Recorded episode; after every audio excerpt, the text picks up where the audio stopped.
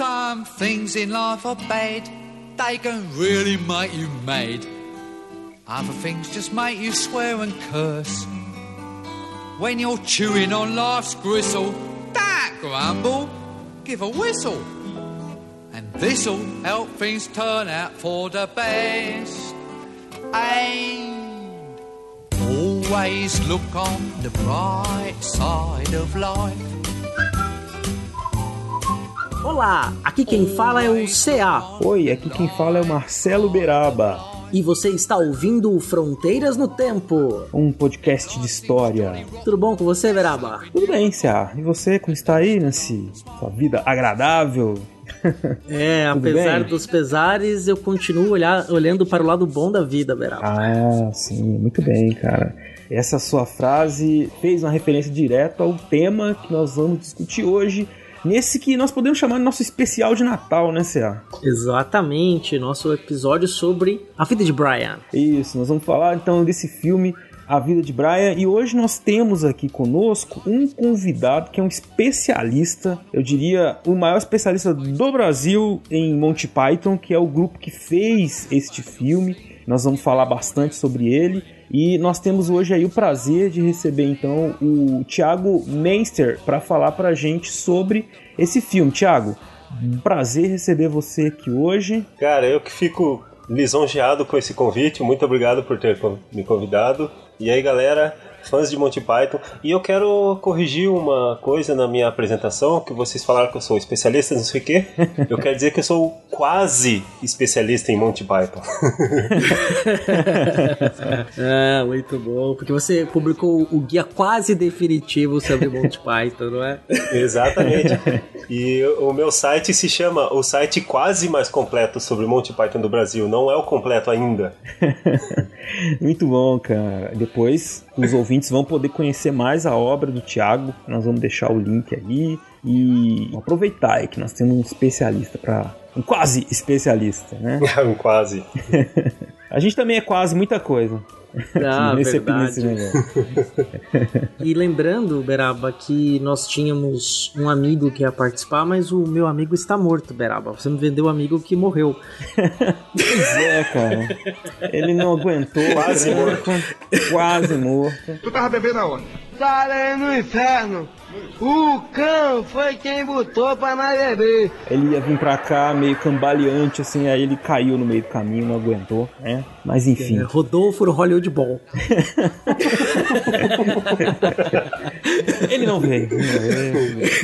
Mas nós estamos aqui em sua homenagem, né? Vamos, vamos tocar esse barco aqui. Quem sabe ele aparece uma hora, né? A gente nunca sabe. Com certeza. Então, bora pro episódio. Vamos lá, então.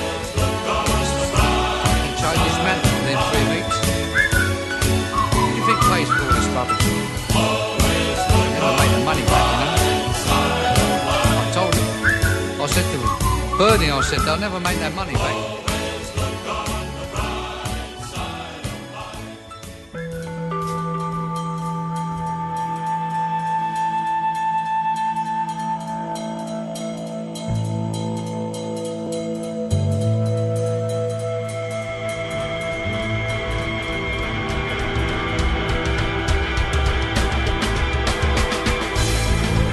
Antes de começarmos o episódio, nós temos aí um recado para passar para os nossos ouvintes, não é mesmo? Sim, sim, temos um, uma informação importante para todos vocês, nossos ouvintes, uma dica preciosa que a gente queria passar para vocês. Conta para eles aí, Cia. A editora Contexto está fundando um instituto, lançando na verdade, né, um Instituto Contexto. O Instituto Contexto é um projeto da editora para fazer com que o conhecimento circule. A editora Contexto é uma editora super tradicional e com muita publicação importante, especialmente na área de história e outras também, mas na área de história tem muita coisa importante muitos autores renomados no país. Então, no lançamento do Instituto Contexto, eles estão lançando um curso junto para na inauguração do instituto. Que curso é esse, cara? Chama-se A Profissão e o Papel do Historiador. Só para você ter uma ideia, Beraba, hum. é um curso de 6 horas. Aí você tem duas horas de aula ao vivo e mais 4 horas de conteúdo gravado que vai ficar disponível na plataforma desse curso, né? O link tá no post E só para vocês terem uma ideia, assim, quem são os professores desse curso, né? O Marcos Napolitano, que é professor titular da, da Universidade de São Paulo, o Pedro Paulo Funari, que é titular da Unicamp, a Tânia Regina De Luca, que é professora livre-docente da Unesp, e coordenado pelo professor Jaime Pinsky, também ele é editor da Contexto. Quem vai fazer a mediação é a Ana Paula Tavares, né? Que é mestra em História e editora do site Café História. E que está mediando, então, esse curso que é, além de ser um momento que é importante para que nós pensemos sobre o nosso papel na sociedade, também é um momento importante para aprender mais sobre como é que se faz e pensa história. Muito bem. E ouvintes, só para deixar claro, isso que a gente está fazendo não é uma promoção paga da, da Contexto. Nós aqui do Fronteiras, nós estamos fazendo essa divulgação porque nós entendemos a importância desse curso, como disse o CA, né? É uma coisa que tem a ver com a essência do Fronteiras, que é de divulgar a história, divulgar o trabalho dos historiadores para todos vocês e também da inegável qualidade dos professores envolvidos, que são, para quem não é da área, é importante ressaltar nomes, referências no campo da história no Brasil. Tá? Então, nossa dica aí para vocês de participar desse curso, ele é para ter um público-alvo de estudantes de história, profissionais no início da carreira de história, mas também para todos aqueles interessados em geral, que gostam de história, e quer se aprofundar nos debates sobre o que caracteriza a nossa profissão, as possibilidades de caminho, né? E como é que a pessoa pode fazer para se inscrever? Qual que é o prazo aí, CA? Então, as inscrições já estão abertas, foram abertas dia 25 de novembro e encerram dia 14 de janeiro. Mas o curso em si começa no dia 11 de janeiro. Então você vai se inscrever pelo link que está disponível no post é um curso pago, custa 390 reais, pode ser dividido em até 10 vezes, mas quando você se inscreve, você faz a sua inscrição e paga, você também ganha um exemplar de um livro chamado Práticas de Pesquisa em História, autografado pela professora Tana Regina De Luca, que é a autora do livro. Ganha mais um cupom de 50% para compras em livros no site da editora, Contexto. Então, até o limite de 500 reais. Então, você pode comprar 500 reais em livro na editora Contexto, vai pagar 250, por exemplo, né? Vai pagar metade do valor uhum. que seria um cupom de desconto. Sensacional. Cara. E tem certificação também, né? Que você fica disponível quando você termina de cumprir o programa do curso, fica disponível no próprio site, você pode baixar, né? Aí para cumprir suas atividades complementares, né? ou também simplesmente para aprender. Acho que vale muito a pena aí. Muito, cara. É pela qualidade do, do curso, preço excelente. Não percam, não percam, que é, é a nossa dica aí para vocês começarem bem o ano e aprendendo sobre história. Exatamente. No post do Fronteiras vai ter o vídeo e no post do Deviante vai ter o um link pro vídeo explicando o que é o curso, se você quiser saber mais, saber se, se atende ao teu perfil, mas olha, pode confiar na gente, a gente não tá realmente, isso aqui não é patrocinado, a gente tá fazendo porque a gente acredita nessa proposta desse curso, então vale a pena. É isso aí, então bora então pro episódio, hein, Bora pro episódio.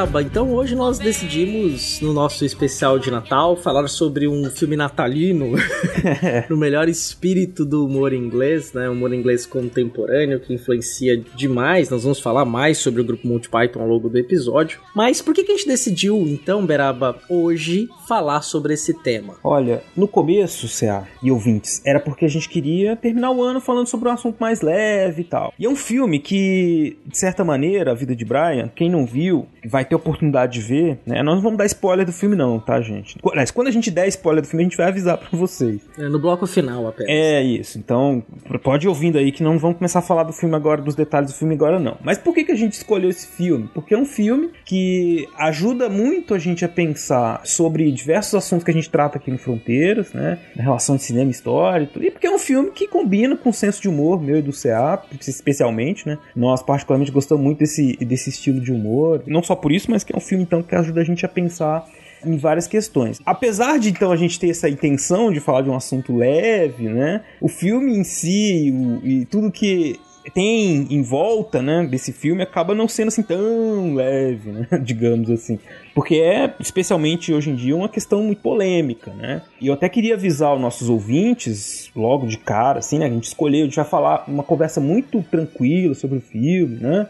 Mas não é para ser um assunto que as pessoas têm que levar assim a ferro e fogo, né? Porque a gente vai falar de religião, a gente vai falar de história do cristianismo, né? a gente vai falar sobre muitos assuntos que hoje em dia são muito sensíveis. A gente vai conversar aqui e falar do filme, das polêmicas do filme, mas é justamente por ele dar essa oportunidade para a gente pensar sobre tudo isso que ele é importante, né? Nós não podemos nos furtar a pensar sobre assuntos só porque eles são temas sensíveis, nós temos que conversar sobre eles e nos entender, entendermos a todos, né? Exatamente, Bernardo. Temos também, né, nessa perspectiva, se a gente for colocar a questão do humor, da religião, de valores arraigados nas sociedades ocidentais cristãs, né, a gente para pra pensar, os especiais do Porta dos Fundos, o de humor carioca, é muito inspirado em Monty Python, né, Vida uhum. de Brian e, o, e, as sketches do Monty Python são obviamente uma inspiração para eles, não só para eles, mas grupos de humor que vieram antes deles, como o Cacete Planeta, que declaradamente é, são verdade. fãs de Monty Python, né? Uhum. Outros grupos que fazem sketches, também passam por polêmicas, né? Os especiais de Natal dos, do Porto do Fundo do ano passado causou uma celeuma tão grande que o Netflix não quis que o grupo fizesse, né? Não fechou contrato para o grupo fazer esse ano. Eles fizeram um especial de Natal pro YouTube, o lugar original deles, né, da produção deles, e tem muita coisa lá, muita coisa divertida. Para quem assistiu o Vida de Brian reconhece na hora.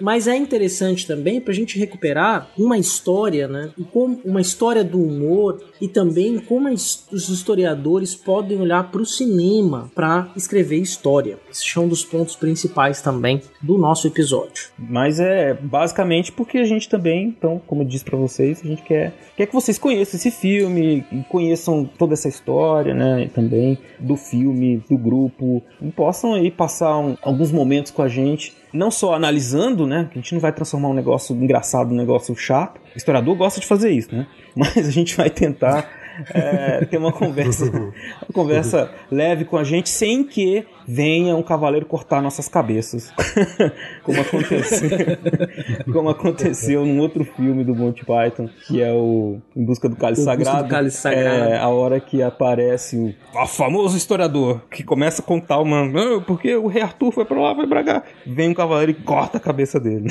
Então, eu espero que isso não aconteça com a gente hoje aqui. Né? E essa cena é muito sintomática, né? Porque eles já mostram nessa cena que é muito engraçada que eles vão fazer uma história história sem estar tá necessariamente escrevendo história. É um, um, filme de humor que tem um cenário histórico, e no caso cenário histórico ficcional, no caso de Busca do Cálice Sagrado, e a mesma coisa no Vida de Brian, né? É um cenário muito conhecido, nosso, que é um, é um, vamos dizer que é um, um filme de natalino do Monty uhum. Python, mas ao mesmo tempo, isso é um pano de fundo para eles falarem sobre o mundo deles, né? sobre Exatamente. o que, que eles estavam querendo ali apontar como crítica por meio do humor. É isso. Até vou pedir pro Thiago, aproveitando aqui nessa primeira parte que nós estamos falando rapidinho do porquê do filme e tal, você consegue fazer assim uma sinopse sem spoiler pra gente do filme, assim, só pro nosso ouvinte conhecer mais ou menos sobre o que se trata? Tá, a vida de Brian é uma, uma epopeia do rapaz chamado Brian. Ele nasceu na mesma época e mesmo local que Jesus Cristo, no ano zero. Ele nasceu até na manjedoura ao lado e ele morreu. Não, não é spoiler. Ele morreu Antes ou depois? também. Isso. Se foi antes ou depois, a gente não sabe, né? Putz, aí, aí é complicado. É, Na mesma época, lá no ano 33. Certo. Daí, a conta essa a epopeia dele, ele se mete com o Império Romano, né? Ele acaba entrando num, num grupo contrário ao Império Romano, um grupo político, como é que eu chamo? Revolucionário, para combater o, o Pôncio Pilatos e aquela coisa toda, e ele acaba se ferrando. Talvez tenha a ver com uma história de um certo Salvador, talvez não. aí que entra a polêmica. Aí que é uma- a coisa, a coisa quente do negócio, que gera muita discussão e etc. Exatamente, então o ouvinte pode perceber, né? Eles estão lidando ali com um cenário que é não diretamente ligado ali ao, ao cristianismo, à figura de Jesus, mas que né, tá tudo em volta ali, né? Então isso causou uma polêmica, é, é um cenário, um, um tema sensível, assim, né? Difícil de dispensar em fazer humor. Mas quando a gente chegar lá na parte de spoiler, vocês vão ver que eles conseguiram colocar uma série de, de questões, não só dessa história tradicional, típica, que a gente conhece da Bíblia, que a gente conhece também dos historiadores que estudam o período, mas que fala muito do período em que o filme foi feito, né? Que é um filme de 1979, né? O grupo é britânico, então é um filme, um filme inglês. E que mais, CA? Na sinopse do filme, a gente pode dizer claramente, né, que a vida de Brian é como se fosse uma vida de Jesus Cristo, só que o Brian seria ali um estaria ao lado de Jesus Cristo, mas não seria o Messias, mas pode ser encarado como tal. É claro que eles estão fazendo ali uma brincadeira com símbolos sagrados e, e elementos sagrados do cristianismo, mas sem dizer que necessariamente é o Jesus Cristo, né? Inclusive tem algumas piadas sobre Jesus Cristo, então você percebe que Jesus Cristo está paralelamente vivendo ali, ele não é mostrado no filme, mas é mostrado todo um cenário de dominação romana sobre a, sobre a Judéia, que é a região ali do Ori- onde hoje a gente chama de Oriente Médio, que foi domínio do Império Romano na Antiguidade Clássica, no, quando, no ano do nascimento de Jesus. Jesus é mostrado no comecinho lá no Sermão da Montanha. Isso. Ah, é verdade, verdade. ele Ele está aparece lá. no Sermão da Montanha. Ele tá lá, ele tá lá, sim. E tem uma curiosidade que o filme ele era para ser a história de Jesus. Isso. O rascunho original, quando eles se reuniram, falaram: "Vamos fazer um filme, vamos". História de Jesus, beleza. Começaram a pesquisar a vida de Jesus. Mas eles chegaram à conclusão que Jesus Cristo não era um cara engraçado, não era um cara pra tirar sarro, sabe? Jesus Cristo tinha sido um cara legal. Então não vamos tipo, fazer piada com Jesus, vamos fazer piada com alguém próximo a ele. Então eles cogitaram a ideia de um 13 terceiro apóstolo, que não teria sido convidado para ceia, então iria a história ia se basear nesse cara. Mas também eh, eles falaram assim, "Bom, vai, não vai dar bom isso. Vamos fazer, vamos criar um personagem novo que não tem nada a ver com a Bíblia, que não, não é histórico, não aparece em lugar nenhum. A gente cria esse personagem novo e coloca ele naquele cenário. E foi o que eles fizeram e mesmo assim não Deu polêmica. tão bom. Deu polêmica É, isso. o filme, em, a primeira ideia que eles tiveram, a gente vai falar daqui a pouco do Monty Python, eles são assim, um grupo muitíssimo irreverente, sem barreiras, né? É, o primeiro ideia era isso mesmo que o Thiago falou, que o filme ia se chamar Lust for Glory, né? Que seria alguma coisa traduzida assim como o desejo por glória, né? E esse desejo, ele tem uma conotação sexual, assim, né? essa palavra em inglês, né? Então é um negócio assim, super polêmico, né? Ia ser absurdamente. Mas é isso que o Thiago falou, né? Eles chegaram a essa conclusão, que não tinha piada nenhuma ali que valesse a pena. E aí caminhou tudo pra esse. pra configuração desse personagem. Porque aí não é uma crítica à figura do Jesus ou aos evangelhos em si, não tem nada ali disso, de crítica a isso. Mas tem, sim, é evidente, uma crítica às igrejas de maneira geral, às pessoas que fazem parte dessas igrejas e não às doutrinas em si. né? Eu não vi, você não vê em momento nenhum uma crítica direta à doutrina, às crenças de ninguém, mas às pessoas, né, que fazem parte. E aí é, é a coisa do humor. O humor faz piada com pessoas, né? As pessoas têm Não é suas- uma crítica à religião, Não. mas é uma crítica à religiosidade. Isso. Que religiosidade é o que as pessoas fazem com a religião. Então é exatamente isso que você falou, é uma crítica às pessoas, ao comportamento. Exato. E é isso, é, é rir, né, das nossas de nós mesmos, né? Isso é importante. Eles próprios, os criadores do filme, né, do grupo do grupo Monty Python, tinha essa coisa de ah, essa falta de barreiras era assim, para rir de coisas próprias, né? Eles faziam muitas piadas com eles próprios, com os ingleses, com os franceses, com essas coisas desses, os comportamentos das que as pessoas tinham que eram, que eram assim, sem sentido, né? Enfim, então é, é bem, bem interessante olhar por esse lado aí, a, essa crítica que eles fazem, essas críticas, né? E a história sempre foi uma paixão do Monty Python, né? Quando você olha o Flying Circus, que era o programa deles de TV, tem muita sketch que é histórica, né? Na corte do Luís XIV, sobre a Inquisição Espanhola, que ninguém espera por ela, né? Tem Exato. vários elementos, tanto dos filmes quanto é, dos longa-metragens que vão ao cinema, quanto do pro Flying Circus, que foi o programa dele de TV. Tem muita sketch com história da arte, com arte em si, com psicanálise. Então eles tiravam. pro Monty Python, eu posso dizer assim, o Thiago me corrija se eu estiver enganado, pro Monty Python não existia nada sagrado, não existia na, nenhum tema que eles não pudessem colocar a mão. Exatamente. E eles colocavam a mão em tudo.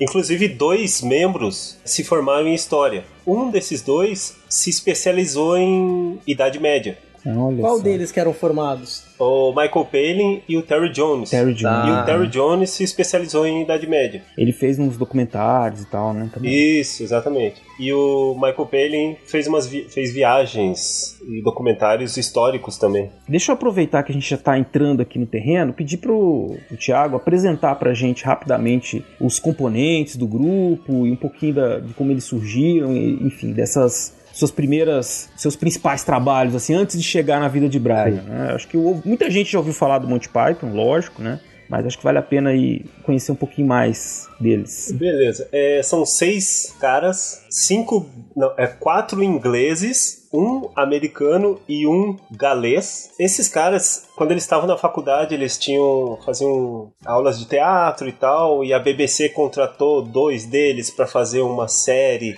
e uma outra série tinha outros dois. Teve várias séries antes do Monty Python, séries de rádio também, que em algum momento eles acabaram trabalhando juntos. E nessa brincadeira, o Terry Gilliam, que é o americano, ele veio para Inglaterra e acabou conhecendo o John Cleese. O John Cleese escrevia junto com o Graham Chapman, que eles estudavam em Cambridge, e o Terry Jones escrevia com o Michael Palin, que eles estudavam em Oxford. E o Eric Idle entrou em Cambridge depois. Então todos eles fica, se conheceram em algum momento da vida. Aí um dia a BBC ligou pro John Cleese e falou: Ó, nós queremos criar uma série com você, porque o John Cleese estava ficando mais famosinho, chamado John Cleese Show. O John Cleese falou: Ó, é o seguinte, eu tenho um amigo meu ali, o Graham Chapman, posso colocar ele junto? Pode. Aí o Graham Chapman sugeriu um outro, que sugeriu um outro, que sugeriu outro, e aí eles se juntaram os cinco. Aí o John Cleese lembrou do Terry Gilliam, que fazia umas animações meio malucas.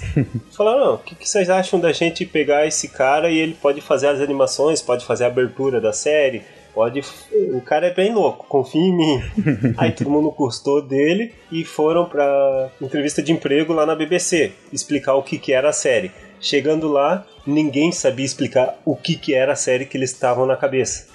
O- os caras da BBC lá, os diretores perguntaram: vai ser um- uma série sobre o quê? Ninguém sabia. Vai ter números musicais? Ninguém sabia. Vai ser um show de calouros? Ninguém sabia. E mesmo assim, um, um dos diretores conhecia o trabalho deles e falou: ó, confio em você, vocês, eu vou dar 13 episódios pra vocês. Mesmo assim, a BBC deu 13 episódios pra eles. Aí eles foram pra casa e escreveram a série. Que A coisa. partir do quinto episódio, a BBC chamou eles de volta lá e falou: Ó, não tá dando audiência, ninguém tá entendendo nada do que, que é essa série, e se não der audiência, vamos cortar aqui. Mas a partir do quinto episódio começou a, a- a dar audiência. A BBC começou a receber cartas do público dizendo que gostava daquilo, mesmo os diretores falando que não entendiam nada daquele tipo de humor, que era um, um tipo de humor diferente. Não era uma novidade. O Monty Python não criou o humor nonsense, mas eles renovaram, vamos dizer assim. Aí daí é tudo história. mas deixa eu falar aqui os, os integrantes, né? Sim. Era o John Cleese, que é o cara mais alto, que é o. Na série ele faz o ministro do Andar Tolo, e no filme A Vida de Brian ele faz o centurião, o chefe dos centuriões. O Graham Chapman é o Brian. O Terry Jones é a mãe do Brian. O Michael Palin, ele fez o papel do ex-leproso. deixa, eu ver se eu, deixa eu ver se eu lembro mais de algum. Eric Idle. Que papel que ele fez lá no. Ele. Ele não foi o Pons Pilatos? É, o Não, Arcade. Pôncio Pilatos. O Pôncio Pilatos foi o. Foi o Michael Payne. É, eles vão fazendo vários Ah, papéis, verdade, né? Eles vão é. reproduzindo os papéis, né? Eles vão. É, o, o, o Eric Idle é aquele da cantoria no final. Ah, isso, é verdade. É que ele fez vários papéis no filme, é verdade. Isso. E o Terry Gilliam é o carcereiro surdo. Não sei se vocês lembram. Lembro, Quando lembro. o Brian vai preso e tem um carcereiro que é surdo. Sim, sim, sim, lembrei. Então. Ah, e o Terry Gilliam que fez a abertura, né? Do filme. É, o, o Eric Idle faz o, o, o Sr. Chicky, o Stan Loretta, o Herbert Hegler, a, É, a pecadora que atira a Loretta, primeira isso. pedra, o jovem entediante, o Otto, o assistente de Gillo. E o Sr. Frisbee Tris, né? No filme todos fazem vários personagens, só o. Não, todos fazem vários personagens, né? É, Sim, todos Todos sim. fazem. é. Sim. Eu ia falar que o Brian é o único que era mesmo ator que faz um personagem só, não, mas todos fazem. Não, ele Não, faz ele o faz o Bigos amigo Dicos. do Pôncio Pilatos. Bigos Dicos. Faz o Bigos Dicos. Bigos Ticos. É, o Bigos Dicos. o Bigos Dicos. Eu lembrei de do, do, uma, de uma sketch do Monty Python que é muito boa, que se passa na Segunda Guerra Mundial, que é sobre a piada mais engraçada de todos os tempos. né? Que as sim, que sim. ninguém é, é- essa sketch é do primeiro episódio, inclusive. Tem no, no Netflix, patrocina nós. Tanto o Vida de Brian, né, como a, toda a série, o Flying Circles, está disponível no, no Netflix, né? Ou na Net, no Netflix para poder ser assistido. O, o Monty Python com essa série, né? Eles criaram assim, eles influenciaram toda uma geração, como a gente já disse, de humoristas, né? E criaram assim frases, né? Situações que a gente comenta até hoje, né? Por exemplo, tem uma sketch que é a sketch do spam, né? Que é que spam é uma carne latada, né? E a sketch é uma tá no YouTube, vocês procurem depois, é uma pessoa pedindo comida e só tem spam no restaurante, só tem essa carne latada. Tem não sei o que com spam, spam, spam, spam, spam, blá, blá, blá, blá. No final aparecem os vikings cantando, enfim, aqueles humor sem sentido. E o spam virou essa coisa, né, que é repetida, virou sinônimo de, né, chegou até hoje que a gente fala aí dos e-mails, né? A caixa de spam, Caixa de spam, exatamente. que é aquelas mensagens não desejadas que chegam aos Yes. montes, né? Spam! Spam! E tem, é, mas tem muitas sketches assim que ficaram muito famosas. Essa da segunda, pelo menos assim, a gente vê muito que é que, que- eu lembro que eu via muito isso no YouTube antigamente, né? Essa da Segunda Guerra, que é engraçadíssimo assim, é uma piada a gente vai deixar os links aí pra vocês verem depois, né? Mas é isso que é uma piada mortal, né? A pessoa que é usada como arma, então a piada é tão engraçada que todo mundo que ouve a piada morre, né? Tem a coisa do andar tolo aí, do que tá no site. City Walker, né? É, Silvio Walker. o Mistério do Andar Tolo. Tem muitos, assim, como irritar uma pessoa é muito bom também. O cumprimento secreto da maçonaria. A loja de queijo que não tem nenhum queijo. É, o jogo de futebol dos filósofos também, muito bom, cara. Nossa, esse, esse, esse eu passo para meus alunos, assim, é muito, é muito, em teoria da história eu passo essa sketch, é muito boa. Que eu lembro que no, no- essa é uma sketch do, é dirigida inclusive pelo Terry Gilliam, né, no Hollywood, no, no Hollywood. Python, no Hollywood Ball, e aí tem a, pia- a piada com o Marx, é uma das mais engraçadas, né, que tem. No YouTube não tem essa parte, mas eu lembro que no, no- no VHS original tinha, né, que o Marx começa a brigar com o juiz, porque o, o eu vou dar um pequeno spoiler, que o Sócrates teria feito um gol quando não mais valia, né? Não mais valia, ele está gritando, não mais valia, não mais valia. É muito divertido, né? E, e é o humor que eles faziam também, que assim, tem muita piada, muita sketch que, assim, com filosofia, com história, com história da arte. Eles nunca, isso que eu acho muito bacana do Monty Python, eles nunca trataram o seu telespectador como um idiota, né? Eles, eles tratam o espectador de forma muito respeitosa à medida em que eles não explicam a piada. Eles fazem a piada Exato, né? e, e tentam levar sempre o nível da coisa, né? De uma forma eh, maravilhosa. Nunca quiseram pegar na mão do espectador e falar, ó, quer dizer isso, essa piada aqui, ó, seus burros. É, aquela, aquela coisa de aquele. Tem um humor que é muito assim, né? Que o cara faz a piada e você vê aquela piscadela assim, né? Tipo, é, no sentido figurado, assim, quer dizer, olha, tô, olha aí, ó, é, tá vendo a minha piada? É um, um humor que é sutil, é, é na cara muita coisa, mas assim, tem é, uma certa sutileza, porque você é pego desprevenido, assim, eu vejo muito isso, do nada vem uma Inquisição Espanhola. que é outro é. também muito famoso, né? Você adora essa aqui da Inquisição Espanhola. Toda hora ah, é muito boa. Essa do, e, e a dos cocos também. É. das andorinhas e dos cocos. Citei agora recentemente num episódio, acho que dois, três episódios atrás, você fez Pô. a piada com os cocos, com as é andorinhas africanas. Isso até, né, faz a gente chegar e eles ficaram muito famosos. Quantas temporadas tem, Thiago? Tem quatro temporadas. Quatro temporadas, né? E aí eles chegaram num ponto de fazer o filme, né? Então, a última temporada tem seis episódios, se não me engano. Tem menos, né, do que as outras. As outras tem 13. Porque eles estavam achando que eles já estavam se repetindo. Hum. Então eles falaram, bom, a quarta temporada não vão fazer tanto aí porque tá ficando chato, né? Tá... Agora imagina o Monty Python ter a, a pachorra de se ver e falar, bom, nós estamos nos repetindo.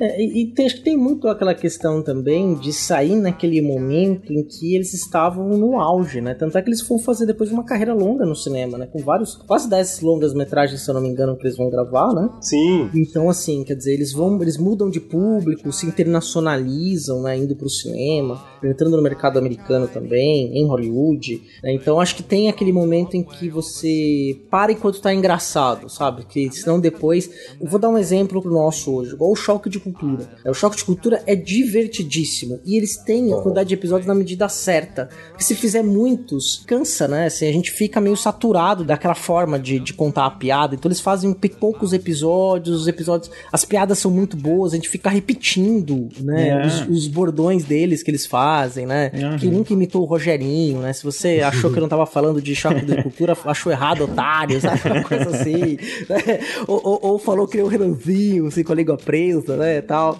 Então, falou assim, palestrinha aí. É, o palestrinha. Inclusive, eu tô gravando que nem Julinho da Vanto agora, hein? Caramba, mas é, é, isso, é isso mesmo, cara. E eu lembrei que você falando isso, eu lembrei do próprio um grupo brasileiro muito influenciado também pelo Monty Python, que é o Cacete Planeta. E eu cresci nos uhum. anos 90 vendo o Cacete Planeta na, na televisão, né? Não sei se era pra minha idade, mas eu tinha 12, 13 anos e via, né? E aí eles tinham um programa na Globo, era mensal, que chamava Dores para Maiores. Uhum.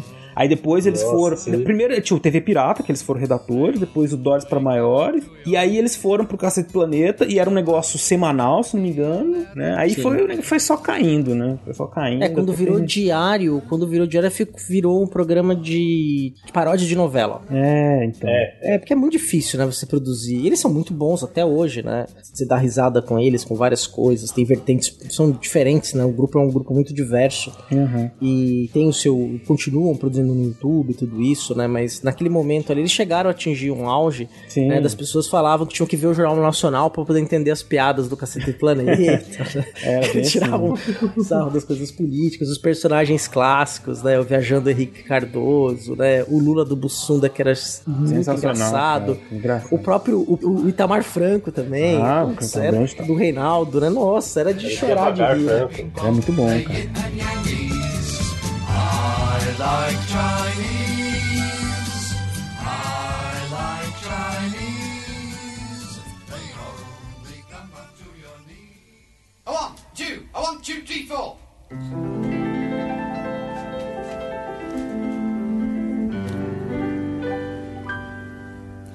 Half a bee, philosophically, must ipso facto half not be. But half the bee has got to be a vis a vis its entity. Do you see? But can a bee be said to be or not to be an entire bee when half the bee is not a bee due to some ancient injury? Singing. A la dee dee, a one, two, three. Calma, a gente tá se desviando aqui.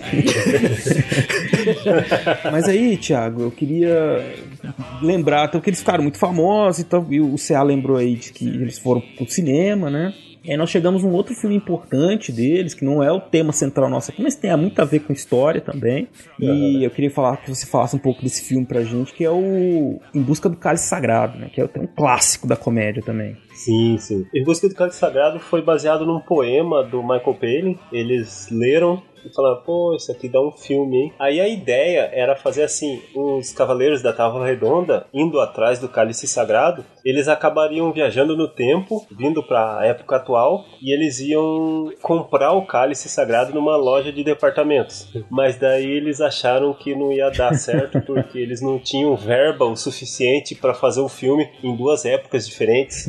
Então eles falaram, não, vamos reescrever e Uhum. fazer só na época medieval mesmo. E eles não tinham dinheiro, tanto que eles não conseguiram a- alugar cavalos. E daí eles tiveram aquela ideia dos cocos. É, foi falta de Sim. dinheiro aquilo, não foi uma piada pensada antes. Olha só, cara, é isso que o, o ouvinte que não viu o filme, a primeira cena já tem barulho do- dos cascos do cavalo no chão e é dois, dois cocos batendo no outro, e isso vira uma piada sensacional. A piada que o Cea fez aí no começo, e fez em outros episódios também. E pra você ver, ó como que eles, eles desconstruíam tudo, porque na época o cinema no- que tava no auge era o faroeste, né? Uhum. E o, o grande herói americano que chegava a- montado a cavalo e era o heróizinho e conseguia fazer tudo. O, o- aquela ideia do Clint Eastwood lá, do Sim, herói sim. solitário, etc, né? Então eles quiseram converter isso em humor. Então começa o filme, aquele fog londrino e aquele clima, e daí você escuta cascos de cavalo, você pensa, ó, lá vem mais um herói, não sei o que, aí vem um cara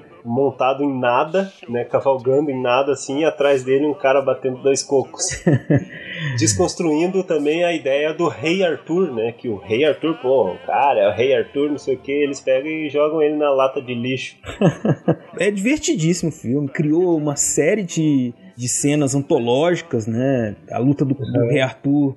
Porque aí a história é essa, né? Ele, ele- o Rei Arthur vai juntando os Cavaleiros da Távola Redonda, é um mais maluco que o outro, mas ele encontra um Cavaleiro Negro, luta com ele, né? Eles enfrentam um monstro terrível, né? Todos os cavaleiros, que é, na verdade, um, só um coelhinho, né? Sim. tem que usar a bomba, a granada sagrada de mão pra vencer. Enfim, cenas antológicas, né? É um filme que está lá nos anos 70, tem muita coisa do nacionalismo, assim, eles falam muito da Inglaterra, né? Ah, nós somos os bretões, né? E aí fica aquela coisa, não, mas quem, quem, são, quem são os bretões, né? Sim, sim. Vários personagens. Eu sou o rei dos bretões. Aí o personagem do outro fala assim, É, eu sou bretão? Como assim, né? O que, é isso? Não, o legal é como que eles tiram sarro de si mesmos também, porque tem aquela rixa entre ingleses e franceses, né? Uma rixa antiga. Aham. E no final, em várias cenas do filme, o rei Arthur, o britânico, chega no castelo e fala: Ah, eu sou o rei Arthur, desce aqui que eu preciso falar com o, dono desse castelo aí. E é um francês que tá lá. E o francês começa a jogar um monte de coisa, um monte de sujeira, um monte de. em, em cima do, do rei Arthur. Podemos subir e dar uma olhada? É claro que não, vocês são porcos ingleses. E o que sois vós? Sou francês. Por que acha que tenho esse sotaque horroroso, seu rei idiota? Então é esse, essa facilidade deles em tirar sarro de si mesmo. Exato, cara. E aí, assim, pensando em termos de história, né? A Idade Média que tá retratada. Eles escolhem um ano, né? O filme se passa em que? Em 932, né? Uma coisa assim. E aí você vai olhar, não, mas o que estava acontecendo lá, né, nesse século e tudo. Não, não importa muito, eles não se importam muito com essa coisa da história, da história acadêmica, né? E, e tem até aquela cena que a gente disse no começo, que a hora que junta, não lembro exatamente qual momento, mas tá lá os, os cavaleiros, eles enfrentam mal, aí eles resolvem se separar. Aí corta, bem no estilo Monty Python, aparece um historiador, né? História para escolas, tomada 8. Gravando. E aparece lá, o famoso historiador. Aí ele aparece um mapa atrás. E, a- e os cavaleiros se, se separaram. E um foi pro norte, outro não sei o que. De repente acabou, assim. Corta a cabeça do historiador. E vira uma história paralela que o lá depois, que vai desembocar lá no final do filme. É uma loucura total, assim, né? é difícil explicar sem dar muito spoiler, né, cara? Sim, sim. Ah, mas quem o elegeu, Arthur? Rei? Mas você não foi eleito, eu não votei em você. É, nós somos uma sociedade anarco-sindicalista, anarquista, aqui nós decidimos tudo por nós mesmos. Quem elegeu você rei? Ah, foi eu peguei a espada do lago, e não sei o que. Ah, quer dizer que agora tem uma mulher dando espadas aí você vira rei por causa que pegou essa espada. né? Só porque uma mulher te deu uma espada. É, muito bom. Eu até brinco com os meus alunos. Tem, tem um texto que eu, eu trabalhava história, disciplina de história moderna, que é um texto de um historiador inglês chamado Edward Palm Thompson, muito conhecido entre historiadores, que é o Tempo, Disciplina de Trabalho e Capitalismo Industrial. E aí tem um, poema que é sobre a questão da terça-feira gorda. Como é que funcionava, né? Os artesãos trabalhavam arduamente de quarta domingo, 15, 16 horas, e de segunda e terça eles iam pro bar. E aí tem uns poeminhas que mostram as mulheres indo buscar os seus maridos no bar. E eu sempre leio esse poema com a voz dos caras do Monty Python, sabe? Eu fico imaginando. o, o Terry Gilliam, ou algum deles de mulher, sabe, do lá tirando. Ah, vocês ficam nesse bar! O é sempre medieval? assim. Não, é, é século XVIII, período do século XVIII, que é a Ah, terça-feira tá, tá. gorda. É a época da Revolução Ah. Industrial, né? Que começam a mudar os ritmos de trabalho, né? E essa segunda e terça-feira gorda, que eram os dias de descanso e de ir pro pub beber, é, a ética protestante e a nova disciplina de trabalho acaba com ela, né? Então ele deixa de ter esses momentos de dois dias inteiros bebendo pra você ter uma rotina de trabalho de segunda a segunda, né? Sem folga. Pois é, então, esse é um filme que também recomendamos muito. Tem a ver com, com história, com, com o período medieval, né? Mas é aquela coisa que a gente até acabou nem comentando, né? Mas que para os historiadores, né? às vezes as pessoas que não são do meio, elas ouvem e pensam assim: bom, um filme que fala, um filme histórico, um filme de história, então, né? Então é só ver o filme, que é aquela coisa da escola. Ah, passa um filme aí que você vai entender, né? Qual que seria então o sentido de passar um filme desse de comédia, que você vai. Ah, você tá aprendendo história? Que história que você tá aprendendo com aquilo, né? Os historiadores estudam isso, né? Então dá para você discutir o tipo de história que é colocada ali, né? Acho que a gente não precisa entrar em detalhes sobre isso, que é como uma apropriação do passado, né? E aí a gente, o Thiago já falou, o CA já falou também essa coisa de que, bom, eles estão, no caso aí, por exemplo, da inglês, no caso do, do Cálice Sagrado, estão falando dessa lenda de origem aí, né, do- dos ingleses, do nacionalismo inglês, fazendo piada com eles mesmos, né, como disse o Tiago. Mas também os historiadores pensam o cinema ligado a todo o contexto de produção, né? Então, mais do que falar de um período qualquer, fala-se muito do período que está sendo produzido o filme, né? Ali naquele momento são as inquietações do momento. Então, o, Cálice Sagrado, que é 75, né, se não me engano, é, você É. tem um início ali na Inglaterra, né, de uma certa crise, por exemplo, no, no estado de bem-estar social, né, que era aquele momento em que muitos até então direitos sociais dos trabalhadores ingleses começavam a ser questionados, é um momento de muitas greves, um momento conturbado assim na história inglesa, na história da Grã-Bretanha, e isso de certa maneira está presente nesses personagens. Essa piada que a gente fez aí nos grupos lá da anarquistas e tudo, né, que não reconheciam o rei. Eles estão falando um pouco desse contexto aí dos anos 70 em que eles estão produzindo o filme, né? São os criadores, os, os Pythons, falando um pouco sobre o mundo em que eles vivem, né? E é, e é para isso aí que os historiadores olham, né? Então, E o bacana, gente, nós estamos dando risada, nos divertindo muito, gravando, falando do Monty Python, que obviamente que já percebeu, né, ouvinte, que nós somos fãs do Monty Python. E o Thiago é mais do que um fã do Monty Python, né? O Thiago estudou o Monty Python, produziu um livro sobre o grupo, né? Eu queria que você falasse um pouquinho pro nosso ouvinte, né, pra gente também conhecer como é que foi seu trabalho de produção, o que que você trata no teu livro, né? O guia quase Ah, definitivo, né? Eu vou dar uma, uma carteirada agora. Eu sou fã de Monty Python lá por uns 20 anos, mais ou menos. E há 8 anos eu tenho um site, né? Que é o site quase mais completo sobre o Monty Python no Brasil. E o único no Brasil que fala sobre o Monty Python. Então é o melhor. A minha... a minha grande curiosidade, cara, era o seguinte, era porque a história que a gente sabe era que seis caras foram contratados pela BBC para fazer esse programa, para montar o grupo e fazer a série. A, a dúvida que eu tinha era, mas como a BBC? Eu queria saber quem que chamou esses caras. Eu queria saber o nome da pessoa. E eu pesquisei e achei. Existe um cara que é considerado o pai do Monty Python, que foi um cara que trabalhava na BBC, e esse cara falou pra secretária ligar pro John Cleese e, e contratar o John Cleese. Aí o John Cleese chamou, igual eu falei lá no começo, chamou, foi chamando um, foi chamando outro. Isso fez eu ficar curioso e achei o nome desse cara e comecei a pesquisar mais coisas. A segunda curiosidade foi que eu descobri que, não sei se vocês lembram que durante a Copa de 2002, lá no Japão e Coreia, a Nike lançou uma série de comerciais que se passavam dentro do navio hidden from the world. 24 elite players hold a secret tournament with eight teams and only one rule. The Oscar wins.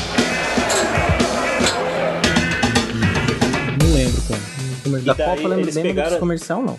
Então, eles pegaram o- os grandes craques da época lá, tinha o Ronaldinho Gaúcho, o Ronaldo, o Denilson o- e o Henry, jogadores do mundo inteiro, assim, colocavam dentro do navio e fizeram um comercial, assim, digno de cinema, sabe? Muito bem produzido e tal, a Nike, né? Aí eu descobri que foi o Terry Gilliam que dirigiu aqueles comerciais. Aí, cara, eu me apaixonei cada vez mais pelo assunto e fui entrando de cabeça e fui pesquisando cada vez mais e quanto mais eu pesquisava a história deles, mais eu me apaixonava. Aí eu criei esse livro que é a história quase definitiva de Monty Python. E o porquê esse quase definitivo? Porque o livro terminou, mas a história continua, né? Então é uma história quase definitiva. Tem mais coisas ainda para ser contada. E de curiosidade, assim, que você tenha. Pra deixar o nosso ouvinte instigado aí, né? Quem sabe pra adquirir teu livro, que eu vi que ele tem no formato Kindle também, Sim, bem sim. acessível, né? Então, que uma curiosidade, assim, que você descobriu na sua pesquisa sobre o grupo e que é uma coisa que pode surpreender o quem for ler, né? Só pra dar um gostinho. Cara, uma coisa legal que eu pesquisei lá, eu achei. Tem um capítulo que eu não me aprofundo muito em cada um, né? Eu me aprofundo bastante no grupo inteiro. Mas em cada um não- eu não não aprofundo. Mas tem um capítulo que fala da origem de cada um. E você vê que o humor deles no grupo tem a ver com o passado de cada um. Por exemplo, o Michael Penny, ele sempre fez personagens losers. Por exemplo, tanto no- na série Flying Circus como no Em Busca do Cálice Sagrado, ele era o, o Sir Galahad, o casto, que era aquele todo envergonhado. E na série ele sempre fez personagens envergonhados e tal. Essa verve cômica dele, mais loser, é por causa do relacionamento que ele tinha com o pai dele, um relacionamento complicado. O Terry Jones, ele interpretou muitas mulheres, inclusive a mãe do Brian, tudo, por causa do relacionamento que ele tinha com a mãe dele. Era um meio um clima de complexo de Édipo, sabe? Uma coisa mais psicológica, assim. O John Cleese, ele tinha uma, uma relação complicada também com a mãe, por isso que os personagens dele são mais autoritários.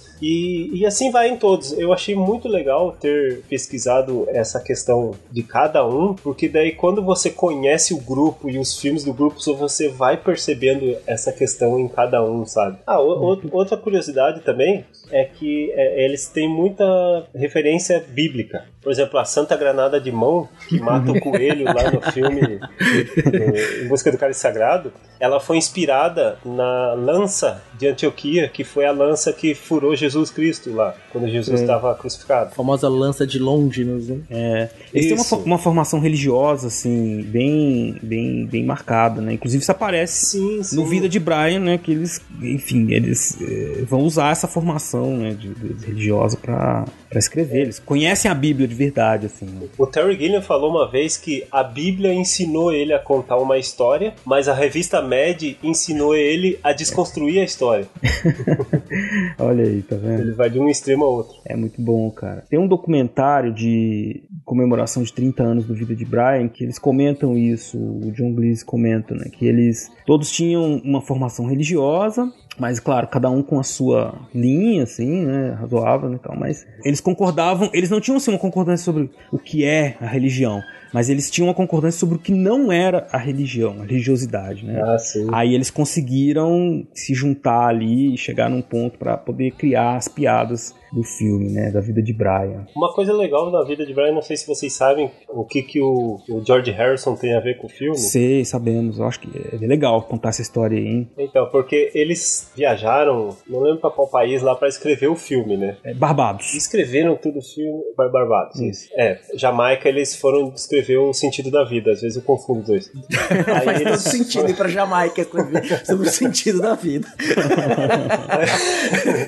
Aí eles escreveram lá tudo e a, a a pré-produção, tudo certinho e tal. Vamos fazer o filme, vamos. O cara da EMI Filmes, ele ficou sabendo que os Pythons iam fazer um filme. Ele falou: Bom, o primeiro filme deles foi sensacional, esse aqui vai ser também. Eu vou bancar esse filme aí, a EMI Filmes. Aí eles, uma semana antes de gravar, deles viajarem pra Tunísia pra gravar, o cara da EMI falou: Peraí, deixa eu dar uma lida nesse roteiro. Eu não sei do que. eh, O cara não sabia nem o que, que era o filme. Era a vida de Brian, mas eu não sabia do, sobre o que, que era. Deixa eu ler. Aí os caras mandaram o roteiro pra ele, assim, no mesmo dia, o cara ligou pra eles e falou: Vocês estão loucos? Vocês acham que eu vou dar dinheiro pra vocês fazerem um filme desses? Vocês querem acabar comigo? Aconteceu o quê? Que ele retirou todo o financiamento uma semana antes do filme começar a ser rodado. Isso. Aí os caras do Monty Python ficaram, puta, o que a gente faz? Não sei o quê. O Eric Idle, ele era amigo do George Harrison, amigo de frequentar a casa. Isso, George Harrison, gente, dos Beatles lá, esse mesmo. Isso. É. Não é qualquer George Harrison, Não, não. é o George Harrison dos Beatles. É. O guitarrista. É isso. É isso. Aí ele falou pro George Harrison, ó, cara, você é o cara mais rico que eu conheço, você quer dar um dinheirinho pra nós aí? E contou pra ele o o filme. O George Harrison leu o roteiro e falou, cara, eu quero assistir esse filme no cinema. Então eu vou, vou dar 4 milhões de libras e vocês vão fazer esse filme aí. Aí, tanto que numa, numa entrevista, o Eric Idle falou que esse foi o ingresso de cinema mais caro do mundo mundo.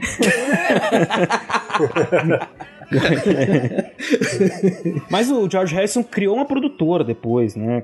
Ele, isso, o cara é, hipotecou a casa dele, hipotecou o estúdio pra fazer esse filme. Ele criou a Handmade Films Uhum. e produziu esse filme, tanto que ele aparece no A Vida de Brian, o George Harrison. Ah, Ele é? faz uma participaçãozinha lá. Sério, cara? Isso eu não sabia. é. Não acredito. Tri- 400 anos depois, eu nunca, nunca vi ele lá, não. Sério? É assim, é uma, é uma, uma cena em que o, a, a, a turma do, do Brian tá tirando ele do- no meio da multidão, assim, daí o George Harrison tá- aparece meio atrás, assim, sabe? Ah, então. Olha lá. Tem É que, o tem que prestar atenção, que é meio rapidinho. Papadopoulos, ele não é acreditado no filme, né? Isso, o senhor Papadopoulos. Olha só que coisa, cara. E já começa a polêmica do filme aí, né? Porque é aquilo que a gente disse lá na apresentação do filme no começo. Eles decidiram que não iam fazer um filme falando de Jesus e tal, né? Mas estavam falando desse, Aham. desse momento. Tem umas histórias muito interessantes, porque essa viagem que eles fizeram para Barbados, né? Eles pesquisaram muito para escrever o roteiro, assistiram filmes bíblicos, né? E aí eles eles achavam assim que tinha que achar um jeito de fazer graça com aquilo, porque os filmes bíblicos eram muito. Eles diziam que eram muito chatos, assim, né?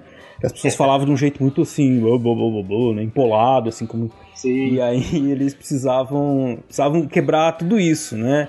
Fazer as pessoas falar de um jeito normal, tanto que tem um monte de fala, tem um monte de idiotice no filme, esse tipo de falas de gente normal, assim. Tanto que o, o Pôncio Pilatos, ele tem a língua presa. né? O Pôncio Pilatos é a única presa, exatamente. Eles estão rindo de mim? oh, não, senhor. Muito bem. Vale Big Tag. Godegik. Senhor, também não temos Goderick. Não tem Godegik, não tem Godegik. Lamento, senhor. Quem é esse Godegik? E quem é esse Godegik a quem se refere, hein? Ele é uma mulher!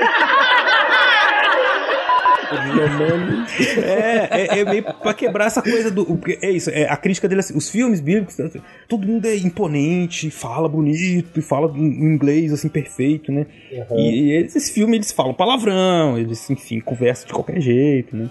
E começaram a quebrar por aí. E na Inglaterra, naquele momento, era um momento muito difícil para se falar de religião, fazer críticas ao cristianismo especificamente, porque uns anos antes, uma revista chamada Gay News, o editor, o autor e várias pessoas envolvidas com essa publicação tinham sido presos, tinham sido condenados por blasfêmia por conta da publicação de um poema que insinuava uma, uma admiração homoafetiva de um centurião com Jesus crucificado, né? Aí esse poema causou uma polêmica muito grande. Uma ativista da moral cristã, por assim dizer. Damares o nome.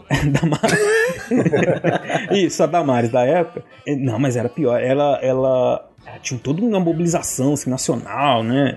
Era o Festival of Light. Eles eram um grupo de, disso, de fiscalização da moral cristã. Então ela, ela mandava carta, o grupo dela mandava carta pra televisão, falando que era imoral o que estava passando. Enfim, eles se mobilizavam nos conselhos locais para conseguir aprovação de censuras a programas, enfim, né?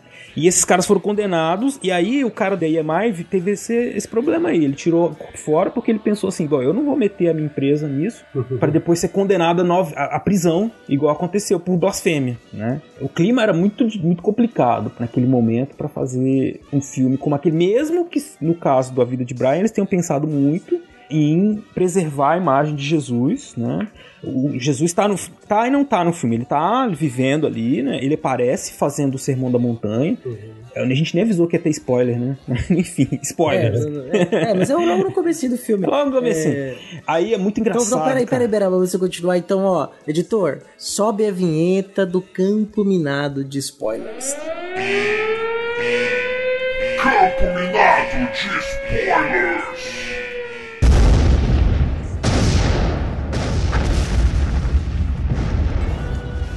Mas então, porque aí Jesus está no filme, mas ele, ele é tratado com respeito, assim, eu diria. Porque a questão não é Jesus, mas a primeira cena é engraçadíssima, assim, eu, eu, eu não, pra mim, que é o Sermão da Montanha, então Jesus está falando, e aí vai afastando a câmera, e aí alguém lá no fundo grita, fala mais alto, né, cara? Abençoados sejam os gregos! Os, fazedores de queijo! Abençoados fazedores de essa queijo. Cena, é.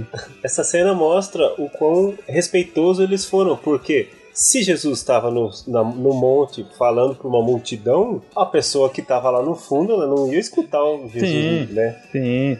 Então, eles não quiseram tratar Jesus como um cara que estava falando para 10 pessoas. Não, Jesus estava falando para um monte de gente. Sim. E quando aparece Jesus, ele tá com um halo em cima, aquela luz Sim. e uma música é, orquestrada. Então, ele é tratado com respeito nesse filme. Sim, sim, totalmente. Sim. E, e, a piada de jeito nenhum é ele. A piada são as pessoas que estão ali ouvindo.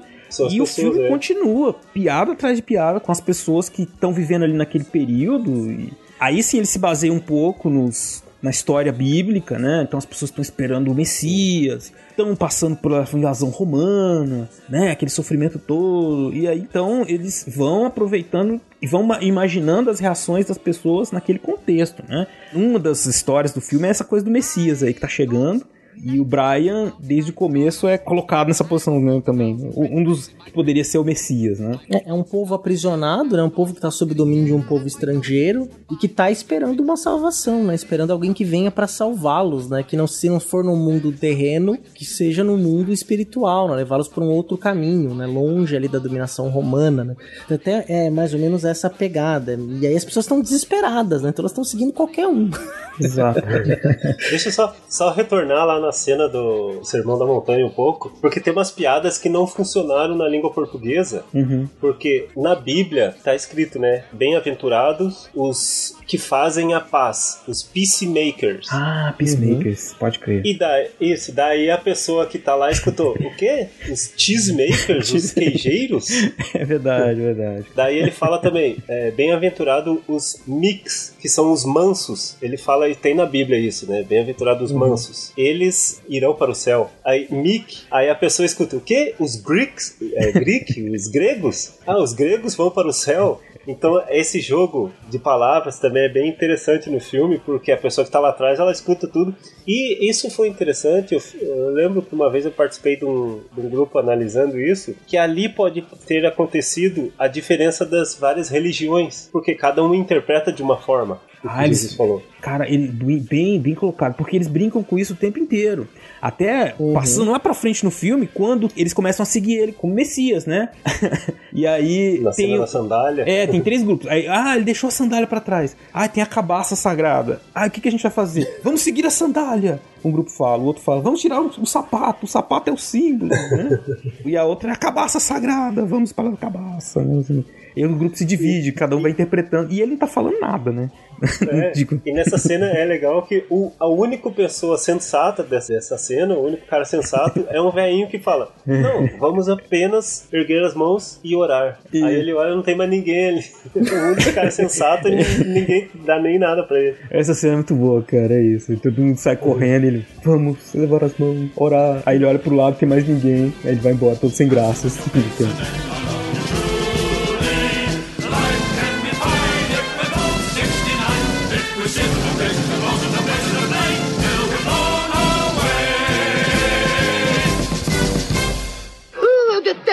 essas barbas. Por que mulher não pode ver apedrejamento, mãe? É porque está escrito. Barbas, madame. Ah, escute, não tenho tempo pra ir a apedrejamentos. O coitadinho está doente de novo. Pedra, senhor. Não, lá tem pedras de graça no chão. Oh, não como essa, senhor. Ah, ah, veja só, por favor, olha a qualidade dessa, toda feita à mão. Hum. Ah, bom, está bem. Queremos duas pontudas e uma bem achatada. Me compre uma achatada, mãe. Eh, eh, Desculpe, pai.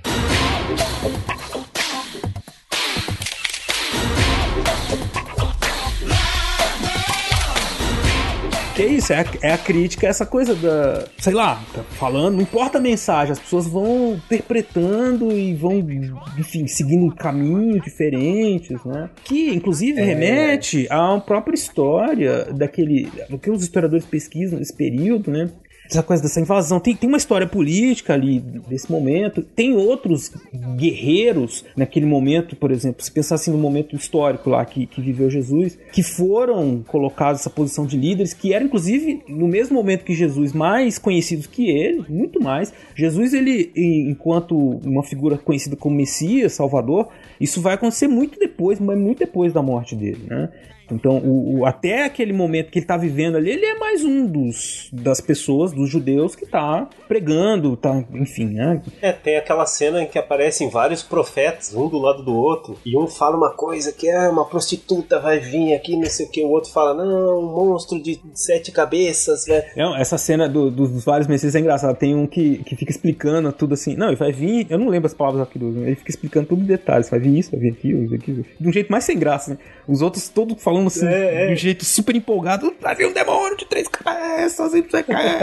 E eles falam, não, vai vir. Tem uns trechos do Apocalipse, né, na, da, É. dessa fala desse profeta, né? E é muito legal essa cena, porque a câmera vira, né, na esquina e você vê a fila, né? Já até mencionou isso lá no começo do podcast, tem várias pessoas pregando, né? Cada um Sim. falando uma coisa, querendo seguir por um caminho diferente, né? As várias vertentes também dos movimentos de libertação da Judéia, né? Sim. Que entra também até numa, numa própria crítica ou uma visão bem humorada, né? De como os diversos desdobramentos de movimentos de trabalhadores ou mesmo né, políticos em geral, mas você percebe ali que tem uma questão de uma crítica a uma esquerda naquele momento ali também, de que cada um tá indo para uma vertente diferente, né? Cada um acreditando numa forma de libertação política, né? E cada um tá indo para um caminho. É, essa crítica a, a esses movimentos políticos tá na cara ali com a frente. Eu sempre confundo. Qual que é a frente? Frente. Tem a Frente Popular de Libertação da Judéia. e são eles os inimigos, né? Inclusive tem uma cena que é engraçadíssima, né? Que eles estão pra invadir. Acho que é o Palácio do Pôncio Pilatos Palácio que eles vão invadindo. Eles Pilatos, estão entrando isso. por uma passagem secreta. E aí os dois grupos se encontram, né? Os grupos que são. Que os dois, ambos querem a libertação da Judéia, mas eles querem por caminho. Eles se odeiam, eles começam a se matar. e os soldados romanos aparecem e ficam, olham um pro outro, né? e os É, caras estão se matando lá. Não, e o Brian É fala assim, né? Nós, não, nós temos que lutar contra os inimigos, nosso inimigo comum, né? Aí eles falam do terceiro grupo de, de judeus que luta pela liberdade. Ele fala, não, os romanos. Ah, é, é isso mesmo, os romanos. é, mas é muito bom. Cara, sabe quem que era pra ter interpretado Jesus nesse filme? Quem? Eles queriam que o George Lazenby, um ator australiano, interpretasse. O George Lazenby tinha acabado de fazer o James Bond no cinema. Não lembro Hum. qual filme. James Bond contra o Foguete da Morte, não lembro. George Lazenby. Porque eles queriam que tivesse no pôster assim: James Bond é Jesus Cristo. Bem grande. Só que não deu certo. Só pela piada, né? Olha. Os caras pensaram numa piada pra pôr no cartaz, assim. A gente quer isso. Então eu chamo, cara. pô. Sensacional, cara. Pois é, pra, você ver, pra vocês verem como o Monty Python fazia piada do início ao fim. É impressionante. Os créditos de abertura até os créditos finais tinha que ter piada. O pôster tem que ter piada. A música ilha de abertura deles- é sensacional, música- né? Isso. O, o- É, o a- menino Brian, aí depois o adolescente Brian, o adulto Brian. E tipo, é um bagulho super comum, é um cara comum. Até da masturbação dele na adolescência, do banho mais demorado, assim. É, tem piada de tudo. E já a primeira cena, a gente passou logo do. do- segunda cena, né? Que é do apedrejamento. Não, do apedrejamento, que é muito boa, cara, também. Xê, xê, xê. Não, é har, har, har. Tem alguma mulher aqui? Ah, não, não! Todos, todos as mulheres fantasi... tipo, com barba pra fingir que eram homens, né? Por que, que mamãe, por que, que não pode a mulher no apedrejamento? Porque tá escrito. Pronto. não pode. Proibido. Matias, filho de Deuteronômio de Gad, Eu digo sim. Sim. Sim. Você foi considerado culpado pelos anciãos da cidade por invocar o nome de Deus como se fosse uma blasfêmia! Será apedrejado até a morte!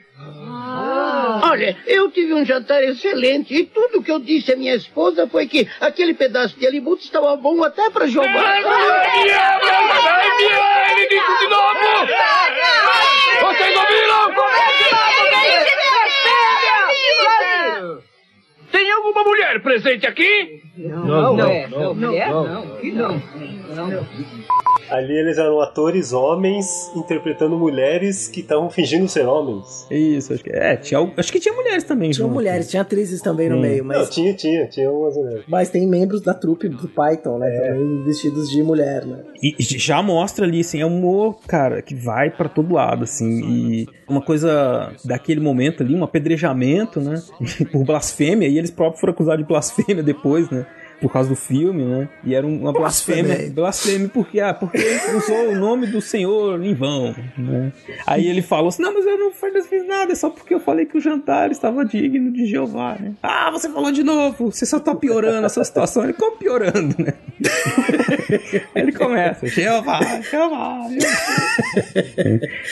Não sei qual de vocês que falou sobre que um filme anterior, filme bíblico, que eles falam de uma forma Sim, pomposa, sim. não sei o Aham, quê. foi, foi o que eu falei. É. No começo do filme, né, a cena inicial, que eh, os filmes mostram, né, filmes bíblicos mostram os três reis magos seguindo a estrela e eles vão bem bonitos e tal, chegar na manjedoura de Jesus. Pô, os caras estão seguindo uma estrela de camelo, viajando não sei quanto, não teria nenhuma chance dos caras irem numa manjedoura errada?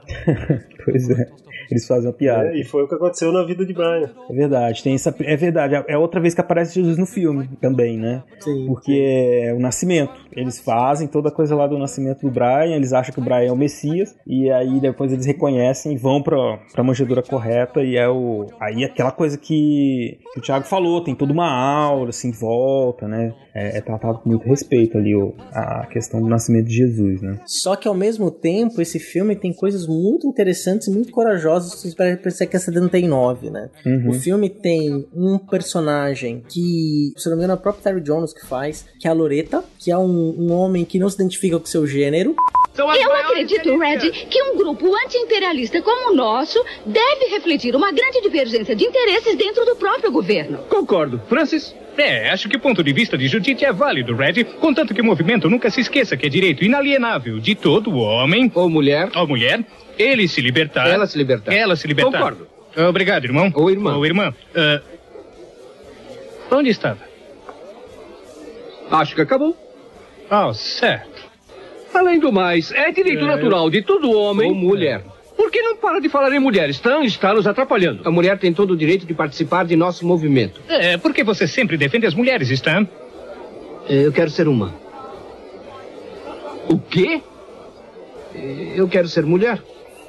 De hoje em diante, quero que todos me chamem de Loreta. O quê? É meu direito como homem. E por que você quer ser Loreta, Stan? Eu quero ter um filho. Você quer ter filhos? É direito de todo homem ter filho se ele quiser. Mas você não pode ter um filho. Não me desanime. Não estou te desanimando, Stan. Você não tem útero. E tem uma O cena. Eric Idle. É, o Eric Idle, é, desconheço mesmo. E tem uma cena de nu frontal do Brian. É verdade. Tem uma cena de nu frontal, assim, ele aparece nu, assim, frontal, né? E aí, pensa, né, em 79, né, como eles estavam ali querendo realmente dar uma sacudida, né? Não que não tivesse nudez no cinema, o cinema pornográfico já existia nos anos 70, né? Oh. Mas é um filme que era um, foi um filme pensado para ir pro grande circuito. Ele foi a maior bilheteria do cinema americano no ano de estreia, né? Ele foi um sucesso o filme. Então era um filme para um grande público. Ele foi pensado para ser um filme para um grande público, né? E com no frontal, né? Muitos palavrões. Então assim, era um, e um, uma personagem transgênero, né? Tem até uma discussão. né? E o mais legal, assim, já dando um pique, já estamos na zona de spoiler, que depois o personagem passa a ser chamado pelo nome feminino. É, né? Loreta. Até na reunião ele chama de Lor ah, Loreta, Loreta, Loreta. Deixa de ser o personagem de nome masculino e passa a ser o, o nome de identificação de gênero, né? Esses caras estão em 79 falando disso, né? Isso é sensacional. A história do No Frontal os atores do grupo olharam o Graham Chapman e falaram assim: é, a gente consegue ver que você não é judeu porque você não tá circuncisado. Tem que dar um jeito nisso aí. Aconteceu isso numa entrevista, eles falaram. Será que é por isso que ele ficou meio romano? Virou um personagem que era meio romano? Não, e a cena é muito boa, né? Da mãe contando. é, A mãe contando pra ele, né? Ah, vá para o seu quarto agora. Vem aqui, soldado. tipo, ela só ajoelha na frente do soldado e pensa, né? É, Ela, é, é, assim, quer dizer, a ideia da Virgem Maria, né? Quer dizer, a mãe do É. Brian, a mãe do Brian, sei, né? Era uma mulher nada comum, de virgem. tinha nada de virgem, né? É até uma hora que os seguidores perguntam pra ela: Você é uma virgem? Ela, quê? E aí ela responde: Vocês não acham que isso é intimidade demais? Daí ela fecha a janela, daí o cara vira pra eles e fala: É, com certeza ela é virgem. sim." É virgem. Ai, cara. Um, um personagem bem legal é o ex-leproso, que vai pedir dinheiro pro Brian. Daí o Brian pergunta: Como assim, ex-leproso? Daí ele fala: Ah, eu tava aqui na minha, ganhando meu dinheiro, aí Jesus veio e me curou. E daí eu É, perdi cara. minha, meu sustento. Diabetes, deixou ele com, ah, com tudo diabetes. É, o personagem que foi eliminado do filme é o Lázaro, era pra estar no filme, que ele também ele ia reclamar muito de ter sido ressuscitado, que ele não, não tinha pedido pra ressuscitar e Jesus ressuscitou. Mas daí eles resolveram tirar esse personagem do filme pra não dar mais problema. É, outro que eles retiraram, já que a gente tá falando disso, eu lembrei, é o Otto, né? O Otto, ele era um, um judeu neonazista, cara. Então ia ser Não, assim- ele não era judeu, ele era alemão mesmo, ele falava com sotaque alemão. Isso, mas ele, tipo, era, lutava pela libertação da Judéia, né? E, ah, inclusive eles pegaram a, a cruz de Davi e fizeram ficar, assim, parecido com Sim, o símbolo do nazismo. Uma suástica. Aí ele tinha uma cena em que ele falava, assim, de criar um estado puro de judeus, né? E aí eles tiraram justamente porque ia ser um filme passado nos Estados Unidos, que a indústria de cinema americana tem uma influência muito grande, né, do produtores que são, que são judeus e financiadores também, para não brincar com essa coisa do Estado de Israel ali, eles Uhum. ficaram muito preocupados com isso, né, aí tiraram. Essa cena tem no YouTube. Tem no YouTube, né? Tem, tem. Em 79, se eu não me engano, foi a guerra contra o Egito, não foi? A guerra de Israel contra o Egito em 79? Olha, não sei, mas era um, foi- era um Deixa período ruim para fazer isso, né? Ah, 73, perdão, 73. Esse personagem ele continua no filme, no finalzinho ele é da, faz parte do Esquadrão Suicida, É verdade, cara. então dá pra ver ele bem rapidinho ali. É. Mas as outras cenas dele foram tudo deletadas. É verdade. E aí tem essa coisa que eu queria falar com vocês, que é essa do grupo, né? Que ele, o Brian, ele odeia os romanos, né? Aí ele entra no grupo de libertação, né, da Judéia, e, e esse grupo, ele de certa maneira simula ali um, um grupo revolucionário, né? Que quer então, derrubar um regime imperialista. Então eles, eles têm toda... Eu, eu quando vi esse filme a primeira vez, eu morri de rir, porque parecia gente, assim, discutindo coisa em reunião de movimento estudantil, sabe? Ah, ah, contra o imperialismo! Vamos fazer uma reunião. Vamos fazer uma moção de repúdio, né? Assim, uma coisa assim, tipo, ah, né? Ação mesmo. Ação nada, mesmo, né? quase É. nada, né? Era reunião, vamos discutir, não, vamos votar, tudo muito. Então tem uma, tem uma crítica ali que é muito gle- engraçada, assim, né? A essa coisa, especialmente dos movimentos de políticos de esquerda ali. E que, tipo, eles são todos têm um inimigo comum, todos se odeiam, né? Como disse o CA. Fazem reunião pra tudo, não tem, quase não tem ação, né? É bem engraçado ali nessa coisa. Sim, mais uma vez eles tirando sarro de si mesmos, porque todos eles votam no Partido Trabalhista na Inglaterra. Então eles têm uma tendência mais à esquerda. E eles não deixam de tirar sarro de si mesmos. Isso é perfeito, porque é a prova de que eles estão. Eles levam o humor a sério. Sim, sim, sim. Primeira pessoa que eles fazem piada é eles mesmos, dos grupos deles. E aí essa coisa do contexto, né? Você tem 79, é o primeiro ano da Thatcher, né? Mas eles escreveram o filme antes.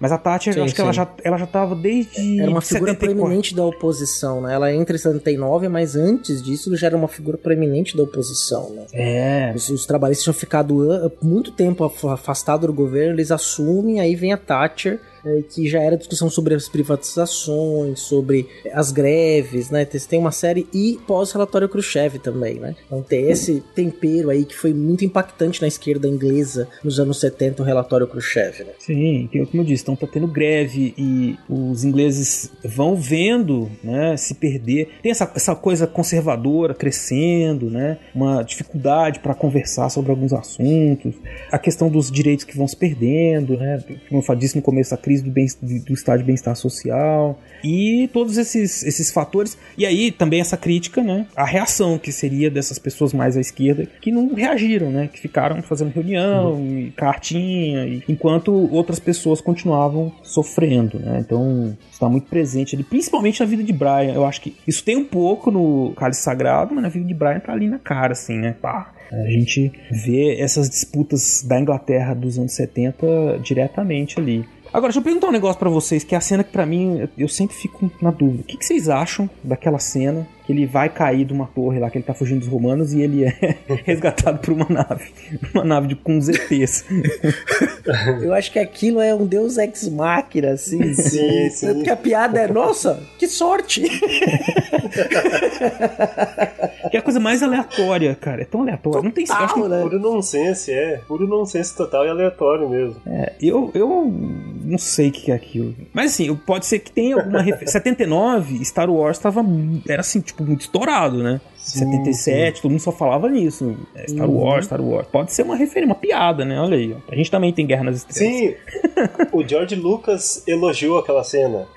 Ele encontrou o Terry Gilliam, que o Terry Gilliam fez aquela, aquela animação, né? Uhum. Ele encontrou o Terry Gilliam num festival e elogiou muito. É, inclusive minha esposa, a primeira coisa que ela fez foi comentar isso, né? Ela, quando ela viu essa cena, faz ser Star Wars, né? então, tá vendo? Ai, cara, mas é, muito, é um barato. É do nada e é isso. Aí, como eu disse, acaba, nossa, que sorte, né? o cara vê ele saindo dos escombros da nave, que sorte, né, cara? Pois é. Nossa, mas é assim, é, é cena antológica atrás de cena antológica, porque tem essa, tem a cena que ele vai escrever no muro lá, né? Nossa, é, essa é muito boa. Romanos vão embora, go home, né? Aí o cara fica ensinando ele a. Ele escrever em latim, né? Como é que é o plural? Romani! o que é isso aí? Romanes é um domus? Pessoas chamadas romanos vão para casa? E, e, está escrito romanos vão para casa. Não, não tá. Uh, como é romanos em latim? Diga, vamos! Romanos! Fica como? Anos! Vocativo plural de anos é? Ani! Romani! É ont? O que é ont? Ir. Então conjugue o verbo ir. Ir, eu, is, it, imus, is, it, é, é ont. Então é ont é? Uh, terceira pessoa plural, presente indicativo. Eles vão. Mas romanos vão para casa, é uma ordem. Então você deve usar o... O imperativo. Que é? Quantos romanos? Plural, plural, it, it. Ite. Domus. Nominativo? Vão pra casa é movimento em direção a, não é, rapaz? Dativo, senhor. Da, da, não, não, não, dativo não, dativo não. É, é acusativo, acusativo. É, é domo, senhor, domo. Exceto que domos leva o... Vocativo vamos. Que é? Domo. Ah. Um. Um. Entendeu? Sim, senhor. Agora escreva isso cem vezes. Sim, senhor. Obrigado, Ave César. Ave César. Se não estiver pronto de manhã, corta o seu pescoço. Obrigado, senhor. Obrigado, senhor. Ave César e ave todo mundo. o John Cleese era professor de latim na universidade. Daí ele escreveu essa cena. Ele faz o papel do, do centurião que vai lá ensinar latim pro Brian. Ele aproveitou o conhecimento dele. Ah, que é um barato. Né?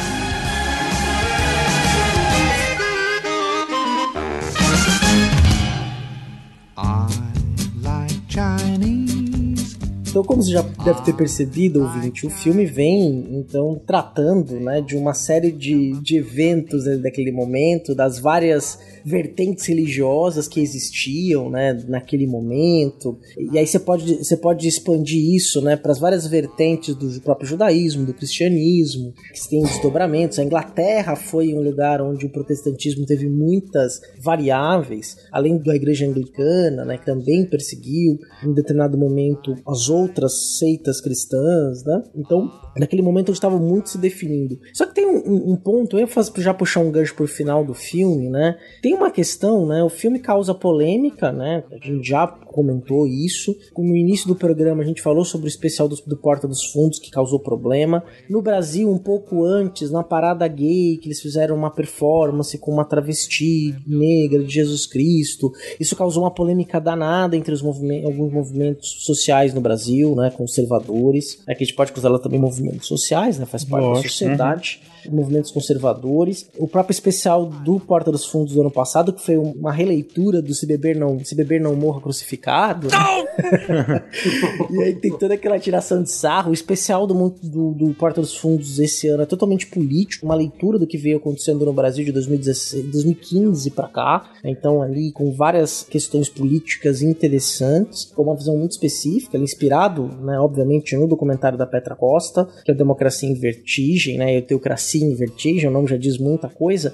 E eu lembrei, é, fiz essa é, exposição um pouco mais longa, porque eu lembrei muito de algumas polêmicas que também tiveram nos Estados Unidos. Se eu não me engano, acho que foi o Family Guy, que tinha um uhum. episódio que foi censurado, foi depois daquela questão lá do Charles Hebdo na França, né? Sim, sim. Que é, tinha uma cena com o Maomé, né? Sim. Essa cena foi censurada. E aí o South Park, que inclusive tem um episódio em homenagem ao Monty Python, né? A brincadeira do meu amigo está morto, que é uma sketch do, do Monty Python no Hollywood Bowl, que o, o South Park faz uma homenagem a essa sketch, inclusive, e várias outras sketches, num episódio especial em homenagem ao Monty Python. Os produtores do South Park mostram a cena do Family Guy, que era assim, era Maomé vendendo limonada, conversando com as crianças, assim, não tinha nada assim demais, sabe? Ele tava vendendo uhum. limonada na barraquinha com as crianças, né? E aí eles passam essa cena, cortam, entra o Kyle com Jesus Cristo, que é um personagem do South Park, né?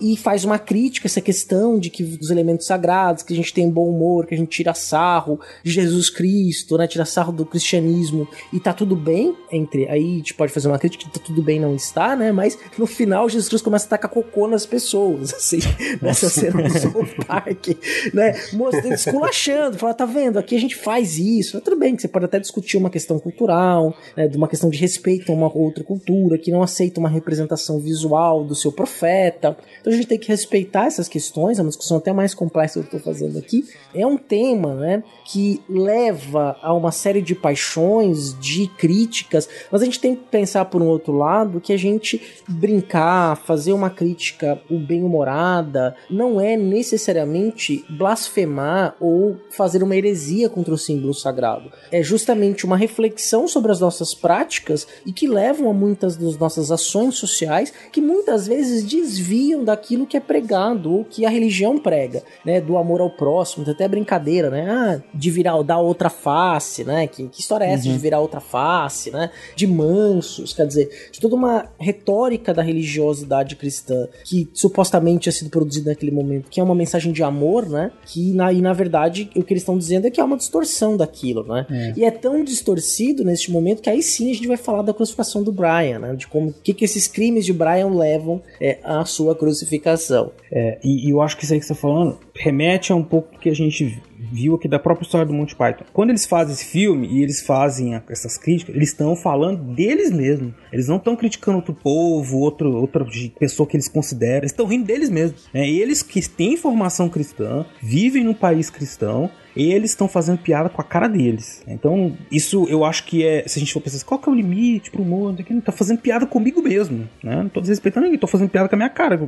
Ou com as pessoas como eu então nós somos, nós temos as nossas idiotices, eu tô fazendo piada com isso. Eles fazem muita piada com eles mesmos, né? No sentido assim, o filme é sobre os ingleses, sobre todo esse contexto uhum. que eles vivem. Uhum. E eles são, os ingleses, tem aquelas maluquices deles lá. Eles são cristãos, eles estão fazendo piada com eles mesmos. Então isso é muito interessante. E aí isso tem o símbolo sagrado, né? Eles, que é a cruz. E o final do filme causou muito problema. O filme todo causou, chegou nos Estados estreou primeiro nos Estados Unidos, e aí teve protestos, muito protesto, gente na rua chamando de demônio. Uhum. Primeiro, os primeiros a reclamar foram os judeus, porque eles usaram na cena do apedrejamento uma, uma vestimenta cerimonial sagrada dos judeus, eles reclamaram dos judeus de Nova York, né?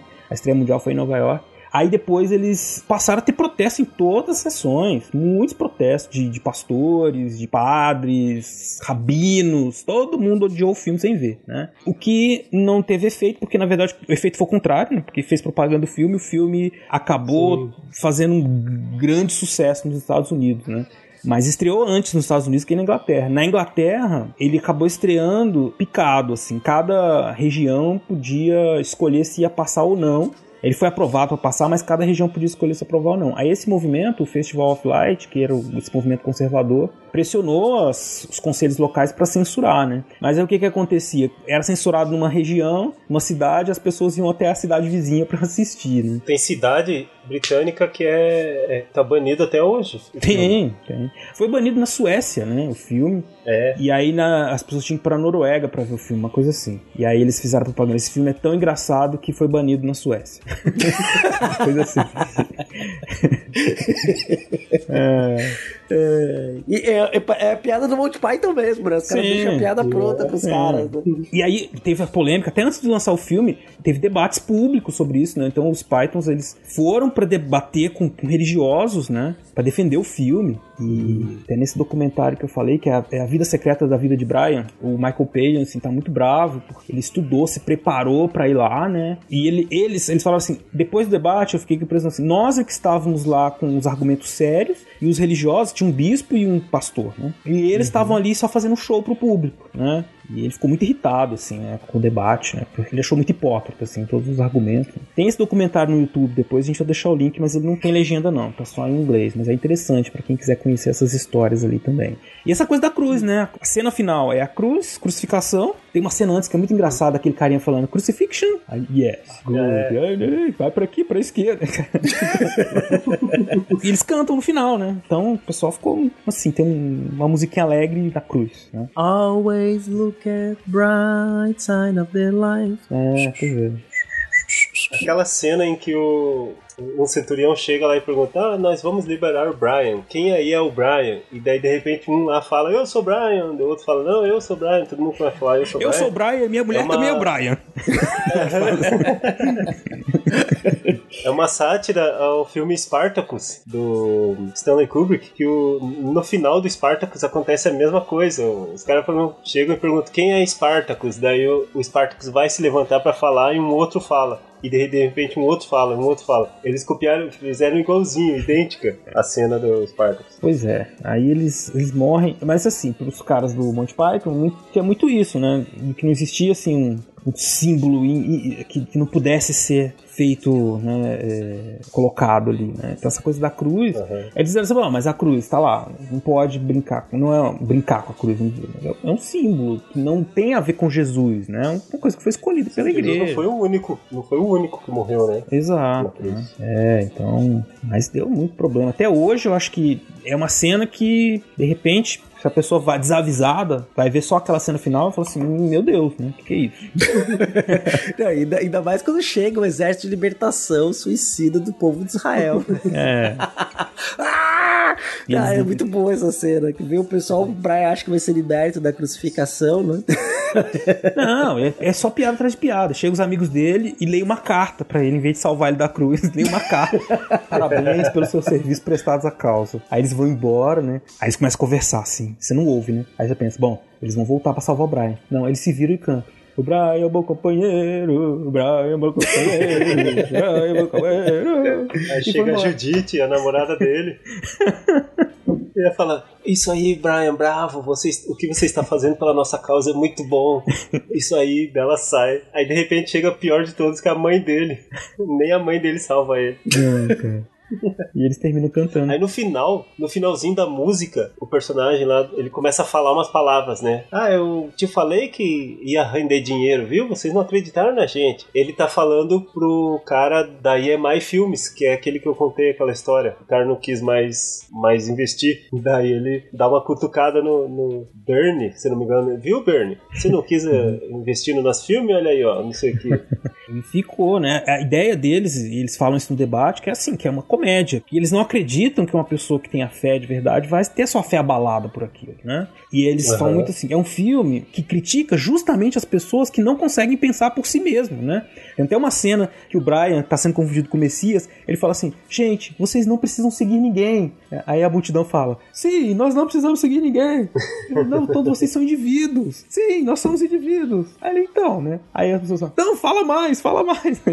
Speak to us, master, master, master. É. Então assim, aí eles master. falam, eles falam, esse filme não é a pessoa que pensa por si só, ela não vai ficar ofendida pelo, pelo filme, né? É. As pessoas que são assim, cegas, não conseguem pensar, eles falam assim, né, um pouco pretencioso, mas enfim, elas vão ficar ofendidas. Né? E sabe o que, que é legal isso? É, o Kant tem um texto que é o esclarecimento que ele usa exatamente a mesma frase. Né? Então. Ouse ser sábio, ouse pensar por você mesmo. 1784. Então, tá vendo? E se a tua fé pode se abalar por causa de um filme, então talvez ela não seja tão forte assim, né? Exatamente. E isso é importante, né? Porque às vezes a gente tem aquela coisa da piada, piada que ofende. Quando você ofende alguém, outra pessoa que. Agora, fazer piada de você mesmo é, é, é o melhor da comédia, assim, pelo menos ao meu ver. Assim, e que quando você faz piada de- de uma grande instituição também, é diferente de você criticar, de você fazer piada de uma pessoa, né? Sim. Uma- De um grupo que já é oprimido, por exemplo, que já é massacrado, Sim. né? Então, você tá falando de uma, uma religião que tem dois mil anos, que enfim, tem ah, milhares, milhares, milhões de, de- de situações, de histórias para ser contadas, e que é daí até hoje, né? Então, E que não é a mesma religião ao longo do tempo, né? Não, O próprio, o próprio cristianismo ali, o cristianismo primitivo, o cristianismo medieval, o cristianismo moderno e contemporâneo, são cristianismos completamente diferentes, né? São interpretações diferentes, ou formas de religiosidade diferentes, sociedades diferentes no tempo e no espaço também. Então, Não, a história da igreja cristã, né? Elas são histórias das igrejas cristãs, que elas mudam muito. A igreja católica, assim, estou falando antes do protestantismo, não estou falando que teve um racha no protestantismo e aí sim surgiu um outro cristianismo. Não, já tinha muitos cristianismos diferentes, inclusive logo depois que Cristo morreu, de- eh, começam as controvérsias e quando os romanos assumem o cristianismo é outra igreja, né? A igreja católica apostólica romana é uma instituição diretamente ligada, tem os resquícios muito próximos do Império Romano. não é à toa que a sede é em Roma, né? Exato, é. Enfim, é, é, é um, um descendente direto do Império Romano, tá aí até hoje, Sim. né? Sim. Então, é uma instituição de pessoas. A doutrina, estudar a doutrina, e que são várias também, né? É outra história, né?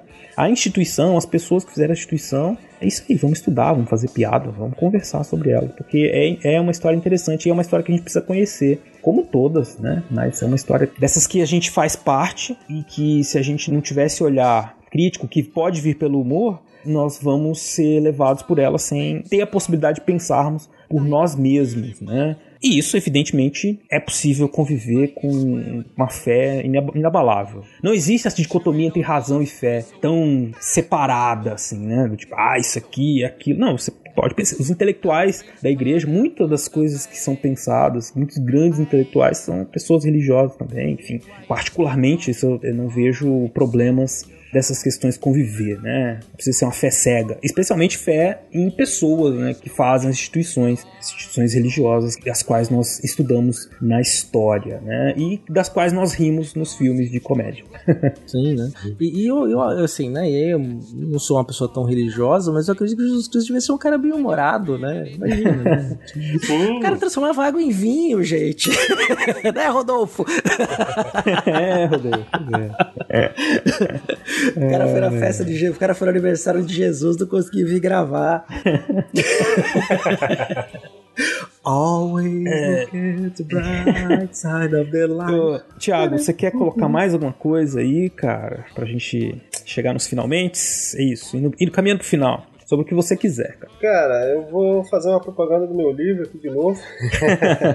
Tem muito mais curiosidade sobre isso. A história é quase definitiva de Monty Python. Vocês podem me encontrar lá no. Eu tenho para falar que o, a página no Face, que é o Monty Python Ministro do Andartolo, no Face, estamos lá. No, no Twitter, arroba Andartolo, no Instagram, arroba Andartolo. Vocês podem me encontrar lá pra gente bater um papo e dar boas risadas. Maravilha. Bom, Cia, eu tô satisfeito. E você, cara? Como está aí? Também estou satisfeito, Beraba. Também estou satisfeito. Rolou essa piadinha até numa gravação do SciCast esses dias, viu? Tava gravando com o nosso padrinho, o André, e ele fez essa brincadeira, foi muito divertido. Acho que só a gente que se entendeu, sabe? É, um abraço pra você, André. Que maravilha, cara, cara. Grande professor, cara, muito didático na fala, viu? Muito legal. Massa, que massa. Então, vou agradecer ao Thiago, né, por ter vindo participar, por ter feito esse papo bem agradável. E Thiago, já tá o convite para você participar conosco em outros episódios também, viu? Foi muito ah, divertido. Com certeza, que legal. Participo sim, cara. Eu adoro história e gostei muito de ter participado aqui. Muito obrigado mesmo. Pô, Thiago, brigadão, cara. Pô, espero que os ouvintes tenham ficado curiosos aí para ver o filme, quem não viu, como disse o CA, tá lá na Netflix, apesar de não ser patrocinado, mas a gente, enfim, informa. então assistam, assistam as coisas do Monty Python lá e mandem pra gente seus comentários aí do que, que vocês acharam. Acharam uma coisa sem graça, de velho, né? Mas é garantido que vocês vão gostar, porque é muito bom. E ajuda, como a gente disse, é um humor que ajuda a gente a pensar sobre muita coisa. Esse tipo de humor é que é bom, né? Humor que ajuda a pensar. Ah, no, no meu site lá tem muitos posts em que eu. Não é que eu explique as piadas, mas eu contextualizo, porque são piadas dos anos 70 ah. Inglaterra, lá na Inglaterra, né? Então a gente aqui, os pobres brasileirinhos de 2020, a gente não entende muita coisa, a gente dá risada por, pelo absurdo, mas muitas piadas têm um fundo de crítica e sátira que faz sentido naquela época. Então eu contextualizo assim e vale a pena, é interessante dar uma olhada lá e, e entender melhor as piadas. Maravilha, o link vai estar tá aí no. Todos os links aí no, no post desse episódio, né, Cia? Com certeza, Veraba. Então, ouvinte querido e querido e querido ouvinte, querido ouvinte, não desligue, temos recordar é viver e nos vemos daqui a 15 dias. Ou antes, quem sabe, né? gente, é isso. É, brigadão por ter ficado com a gente até aqui. Fiquem aí agora com o nosso amigão William Spengler e até a próxima. Até e olhe sempre pro lado bom da vida. Always look at the bright side of the life. É, isso aí. A música mais tocada em de todos os tempos. look at bright Cara, as músicas mais tocadas em enterros e nos shows do Iron Maiden. Vocês sabiam que essa música toca no final dos shows do Iron Maiden? Caramba! Não, não acredito, não sabia disso. É, procura, procura, no YouTube lá, final do show do Iron Maiden. Você vai ver um monte de metaleiro se abraçando cantando essa música. É muito engraçado. ah, e só uma coisa que eu não comentei: se você gosta, assim como eu gosto de Doctor Who, Doctor Who tem assim, dois pés e duas mãos de Monty Python. Eles, inclusive, o Targuina já dirigiu até episódios de, de, de Doctor Who né? É da mesma emissora, inclusive. Né? Então vale muito a pena. Tem bastante coisa aí do Monty Python. Se você não conhece, vá conhecer, porque vale bastante a pena. Isso aí.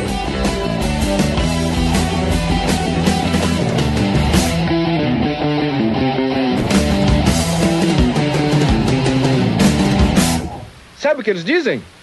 Algumas coisas na vida são ruins, podem de fato deixá-lo louco, Outras podem deixá-lo muito triste também, mas. Quando sua vida estiver de sobreaviso, não resmungue, dê um sorriso. E só isso vai fazer tudo melhorar. E. Olhe sempre pro lado bom da vida. Olhe sempre pro lado bom da vida.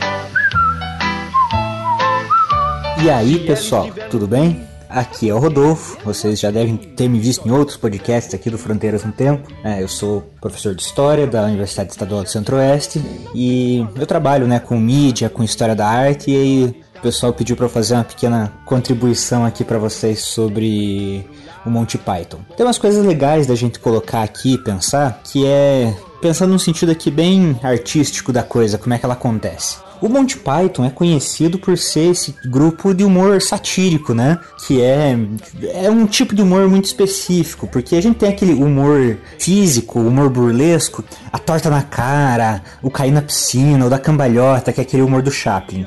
Tem também o humor de caricatura, né? Tem uma série de, de outros modelos de humor. O humor satírico, ele é interessante porque ele depende quase que exclusivamente do contexto para funcionar. Então ele é um humor muito voltado para aquele contexto específico, para um público específico. Então você tem que olhar para aquilo ali assim e tal e começar a escavar, mas aquela piada ali, onde é que ela tá? Né? Que piada é essa? Da onde é que ela vem? O que, que é?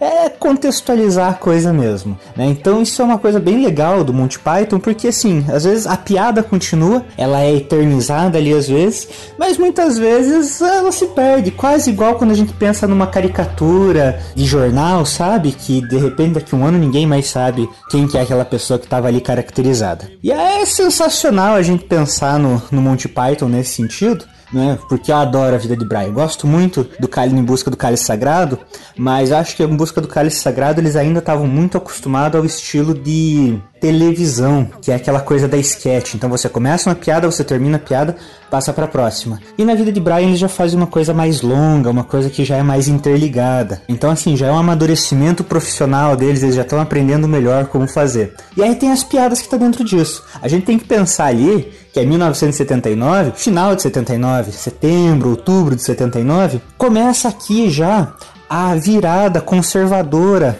do Reino Unido. Vamos pensar que em maio de 79, Margaret Thatcher, a Dama de Ferro, ela já está eleita. Então já começa a virar. Por quê? Isso marca uma coisa muito importante que está bem presente no filme lá. Marca a queda o começo de uma crise dentro do Partido Trabalhista inglês. E aí é bem interessante a gente pensar nisso, porque ele tinha uma liderança lá que acabou afastando, né? É, é, o líder do partido ficou doente e aí se afasta e o partido começa a se perder. Inclusive, é o momento que a gente está falando aqui de inflação, né, de começo de crise do estado de bem-estar social, para quem gosta de estudar aí os anos 80 e tudo mais, assim, né, o período pós-guerra até os anos 80, a reconstrução da Europa, né, no pós-guerra, o levante conservador começando a fazer propostas ali já para atender a classe trabalhadora no sentido de diminuir taxa. Enquanto o Partido Trabalhista, que é um partido que está no poder, né, assim, oscila muito ali, mas que tem muita força, ele começa a se perder. É um momento também, inclusive, que o Partido Liberal inglês vai começar a aparecer. E aí vamos lembrar dos Pythons, por mais que eles tenham ali uma série de, de conveniências políticas, né, o discurso liberal é muito forte. E o John Cleese, inclusive, faz parte do Partido Liberal. Né? Então, eh, o Partido Liberal começa a crescer nessas invertidas, porque o Partido Trabalhista não consegue mais, aquela organização solucionar os problemas do país. E aí é interessante porque não é um momento que isso acontece sozinho. Existe ali o movimento dos descontentes, que é o mesmo movimento dos descontentes que vocês vão ouvir lá no London Calling do The Who. É também o momento em que você vai ouvir os gritos ali dos Sex Pistols, né? Inconformados com a rainha, inconformados com o governo. Isso tudo está interligado. Por um lado, você tem ali uma rebeldia que cria uma contracultura, mas vamos lembrar, se existe uma contracultura é porque existe uma cultura. E essa cultura conservadora está ali presente. A gente não pode dizer que, que grupos católicos, por exemplo, fossem muito fortes ali na Inglaterra, mas eles estão se fortalecendo. Então a gente está vendo aqui com o Monty Python, está vendo todo esse processo meio anárquico do faça você mesmo, aquele que vai dar origem pro punk, né, as críticas sociais e tudo mais. O Monty Python está ali junto. Mas o que a gente está vendo aqui é o começo de uma guinada conservadora que isso vai lá depois, lá nos anos 80, 83, né, 85, isso vai pegar mais forte, mas a gente tá vendo aqui que é um momento de respiro dessa crítica progressista frente a essa comunidade mais conservadora. Lembrando aí, quando sai, né, o Monty Python, a vida de Brian, a gente já tá num momento em que logo, logo esse conservadorismo vai começar a aparecer mais, e aí a gente sabe, né, como foi o governo Thatcher. Então isso é bem interessante, e aí é legal, porque isso se volta com piadas como, por exemplo, a esquerda revolucionária ali e tal, as coisas que se odeiam muito mais entre eles do que odeiam os próprios romanos. Quer dizer, trazendo isso, mostra o quanto, por exemplo, esse Partido Trabalhista, que está se desintegrando, ele está se perdendo, e eles fazem tantas críticas entre si, autocrítica, e vão para lá e para cá, que eles esquecem que eles já não conseguem mais resolver os problemas do trabalhador. E isso dá lado, justamente, né, para que essa guinada conservadora aconteça. Uma coisa aí muito parecida, a gente pode fazer algumas resoluções sobre, sobre o nosso 2020, né?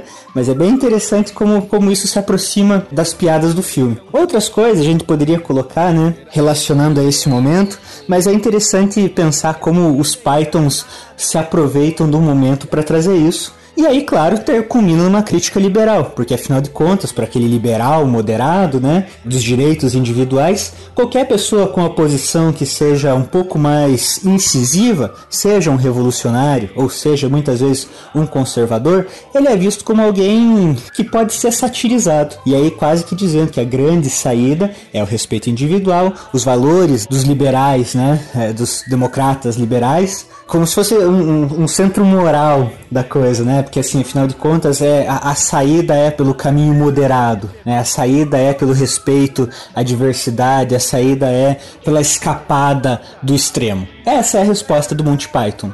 Bom, mas é isso. Espero poder ter contribuído um pouco com vocês, né? Que vocês se divirtam nesse debate e nos vemos na próxima. Valeu, gente. Agora eu disse? Eu avisei que esse filme não ia dar lucro nenhum. Eles. O filme acaba, mas a música tá indo. Por isso, compra o disquinho.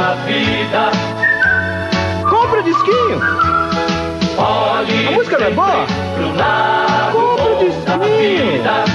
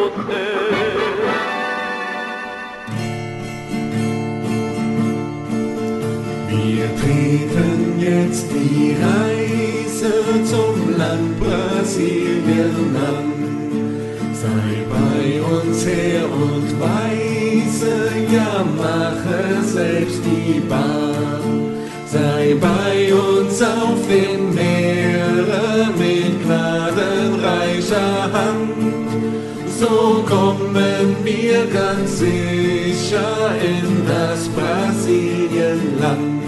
O ano de 1824 é considerado o marco inicial da imigração alemã no Brasil, com a fundação da primeira colônia no Rio Grande do Sul, onde hoje se localiza a cidade de São Leopoldo. Antes disso, porém, o Brasil já havia acolhido cidadãos alemães que buscaram a sorte isoladamente, sobretudo nas províncias de São Paulo, Paraná, Rio de Janeiro, Espírito Santo e Minas Gerais. Posteriormente, a presença alemã tornou-se cada vez mais forte, tanto no Rio Grande do Sul como em Santa Catarina. Atravessar o Oceano Atlântico era por si só uma aventura cheia de riscos, e o que dizer de colonizar um território praticamente intocado? Ao chegar ao Brasil, o sonho de muitos dos imigrantes alemães esbarrava na realidade da falta de infraestrutura e apoio para a implantação das colônias. Não foram poucos os pioneiros que se rebelaram. August Kunich foi um deles. O lavrador vivia em Neupoldfort, na região da Boêmia, na época parte do Império Austríaco, hoje Nov Pavlovich na República Tcheca.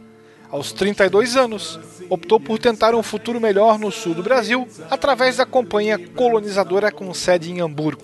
Em 8 de maio de 1873, embarcou no porto alemão no navio Gutenberg, com a esposa Therese, de 29 anos, e os filhos August, de 4, e Maria, de 1. Pouco mais de dois meses depois, a família Kunis chegava à colônia Dona Francisca, atual município de Joinville, em Santa Catarina. Logo descobriram terem sido enganados com as falsas promessas. A companhia colonizadora não possuía mais terras para distribuir. Juntamente com outros 70 imigrantes, Augusto tomou a iniciativa de subir a serra.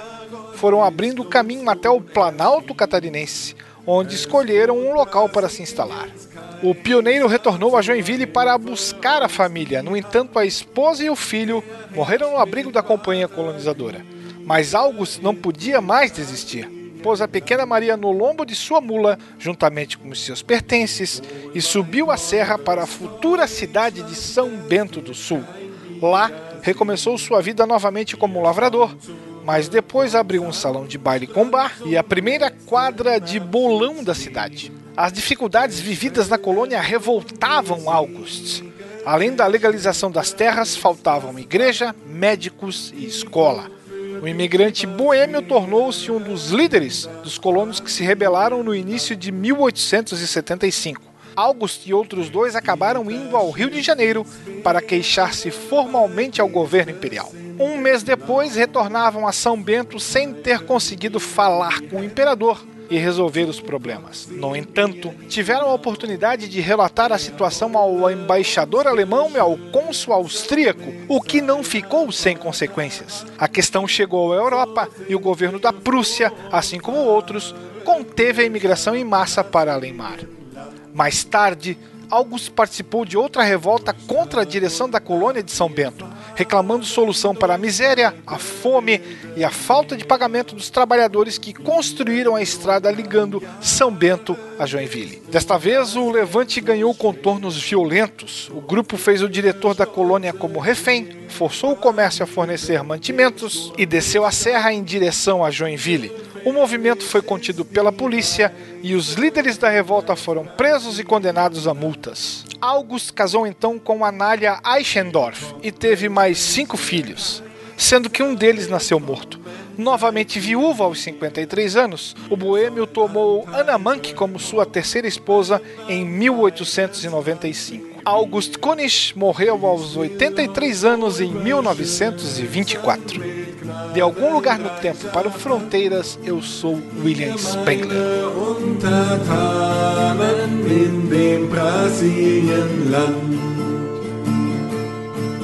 So sind wir nun verbunden in das Brasilienland.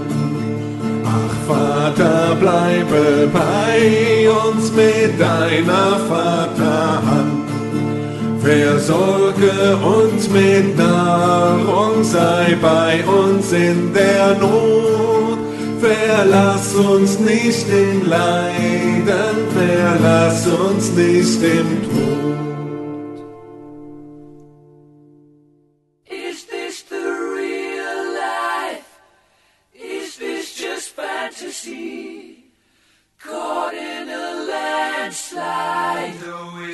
From reality. Open your eyes, look up to the skies and see. Como de costume, você acabou de ouvir esse Recordar é Viver espetacular do William Spengler. Nós vamos agradecer os padrinhos e madrinhas do Fronteiras no Tempo. Mas antes disso, Beraba, como é que faz para se tornar, para apoiar o nosso projeto, se tornando madrinha e padrinho?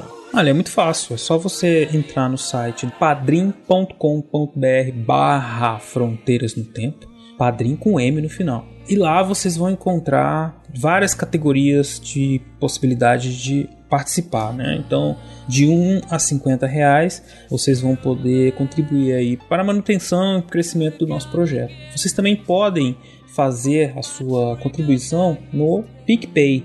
É só vocês acessarem o nosso perfil lá no PicPay, que é o arroba Fronteiras no Tempo. Aí vocês vão encontrar lá também as mesmas categorias de possi possibilidade de contribuição, tá? De também de 1 a 50 reais.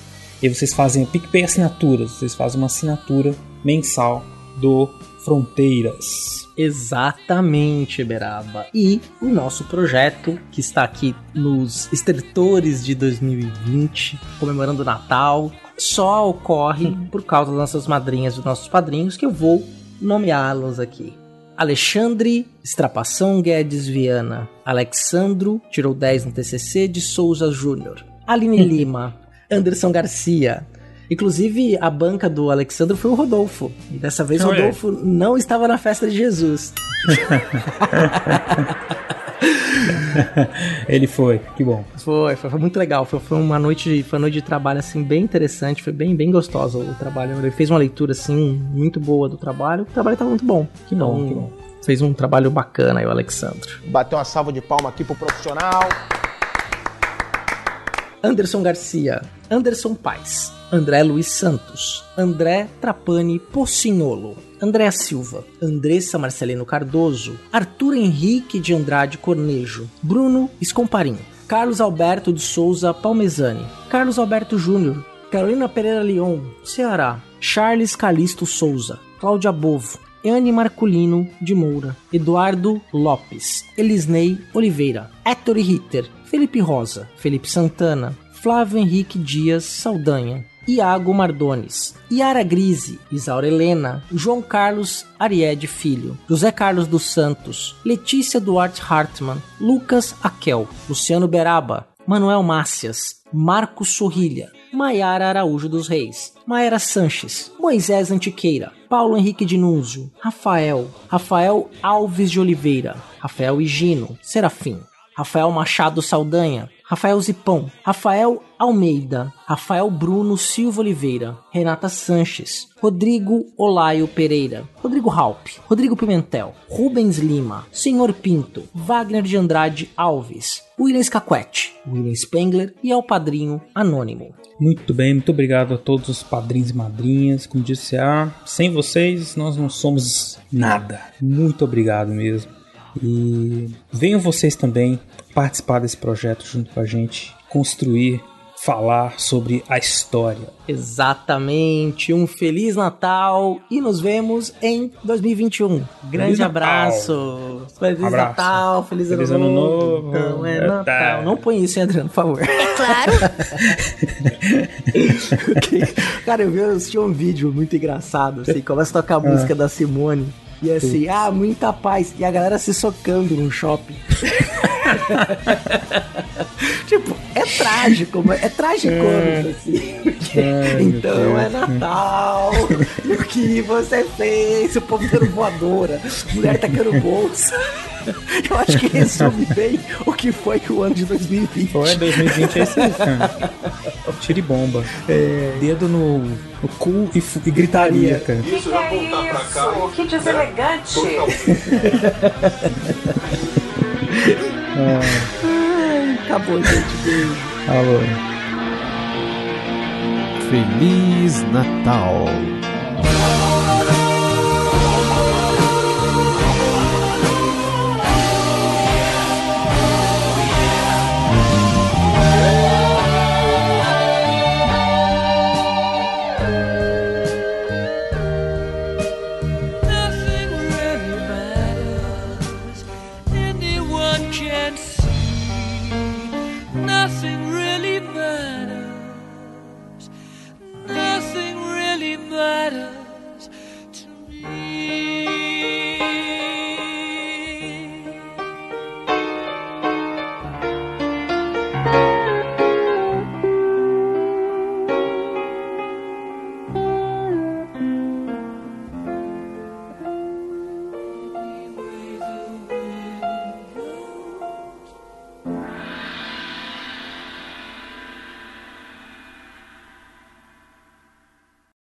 Estamos gravando. Vamos lá.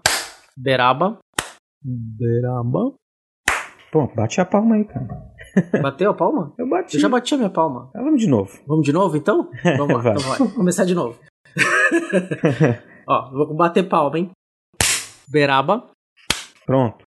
Não ouvi, cara. Eu não ouvi também. Não ouviu? Não. Ó, Aqui meu microfone ele não. Mas eu fiz barulho aqui, velho. Fez. O negócio mexeu aqui no. Eu vou bater mais Foi? forte. Vai, vai de novo. Beraba. Você não bateu a palma. Não. Caralho.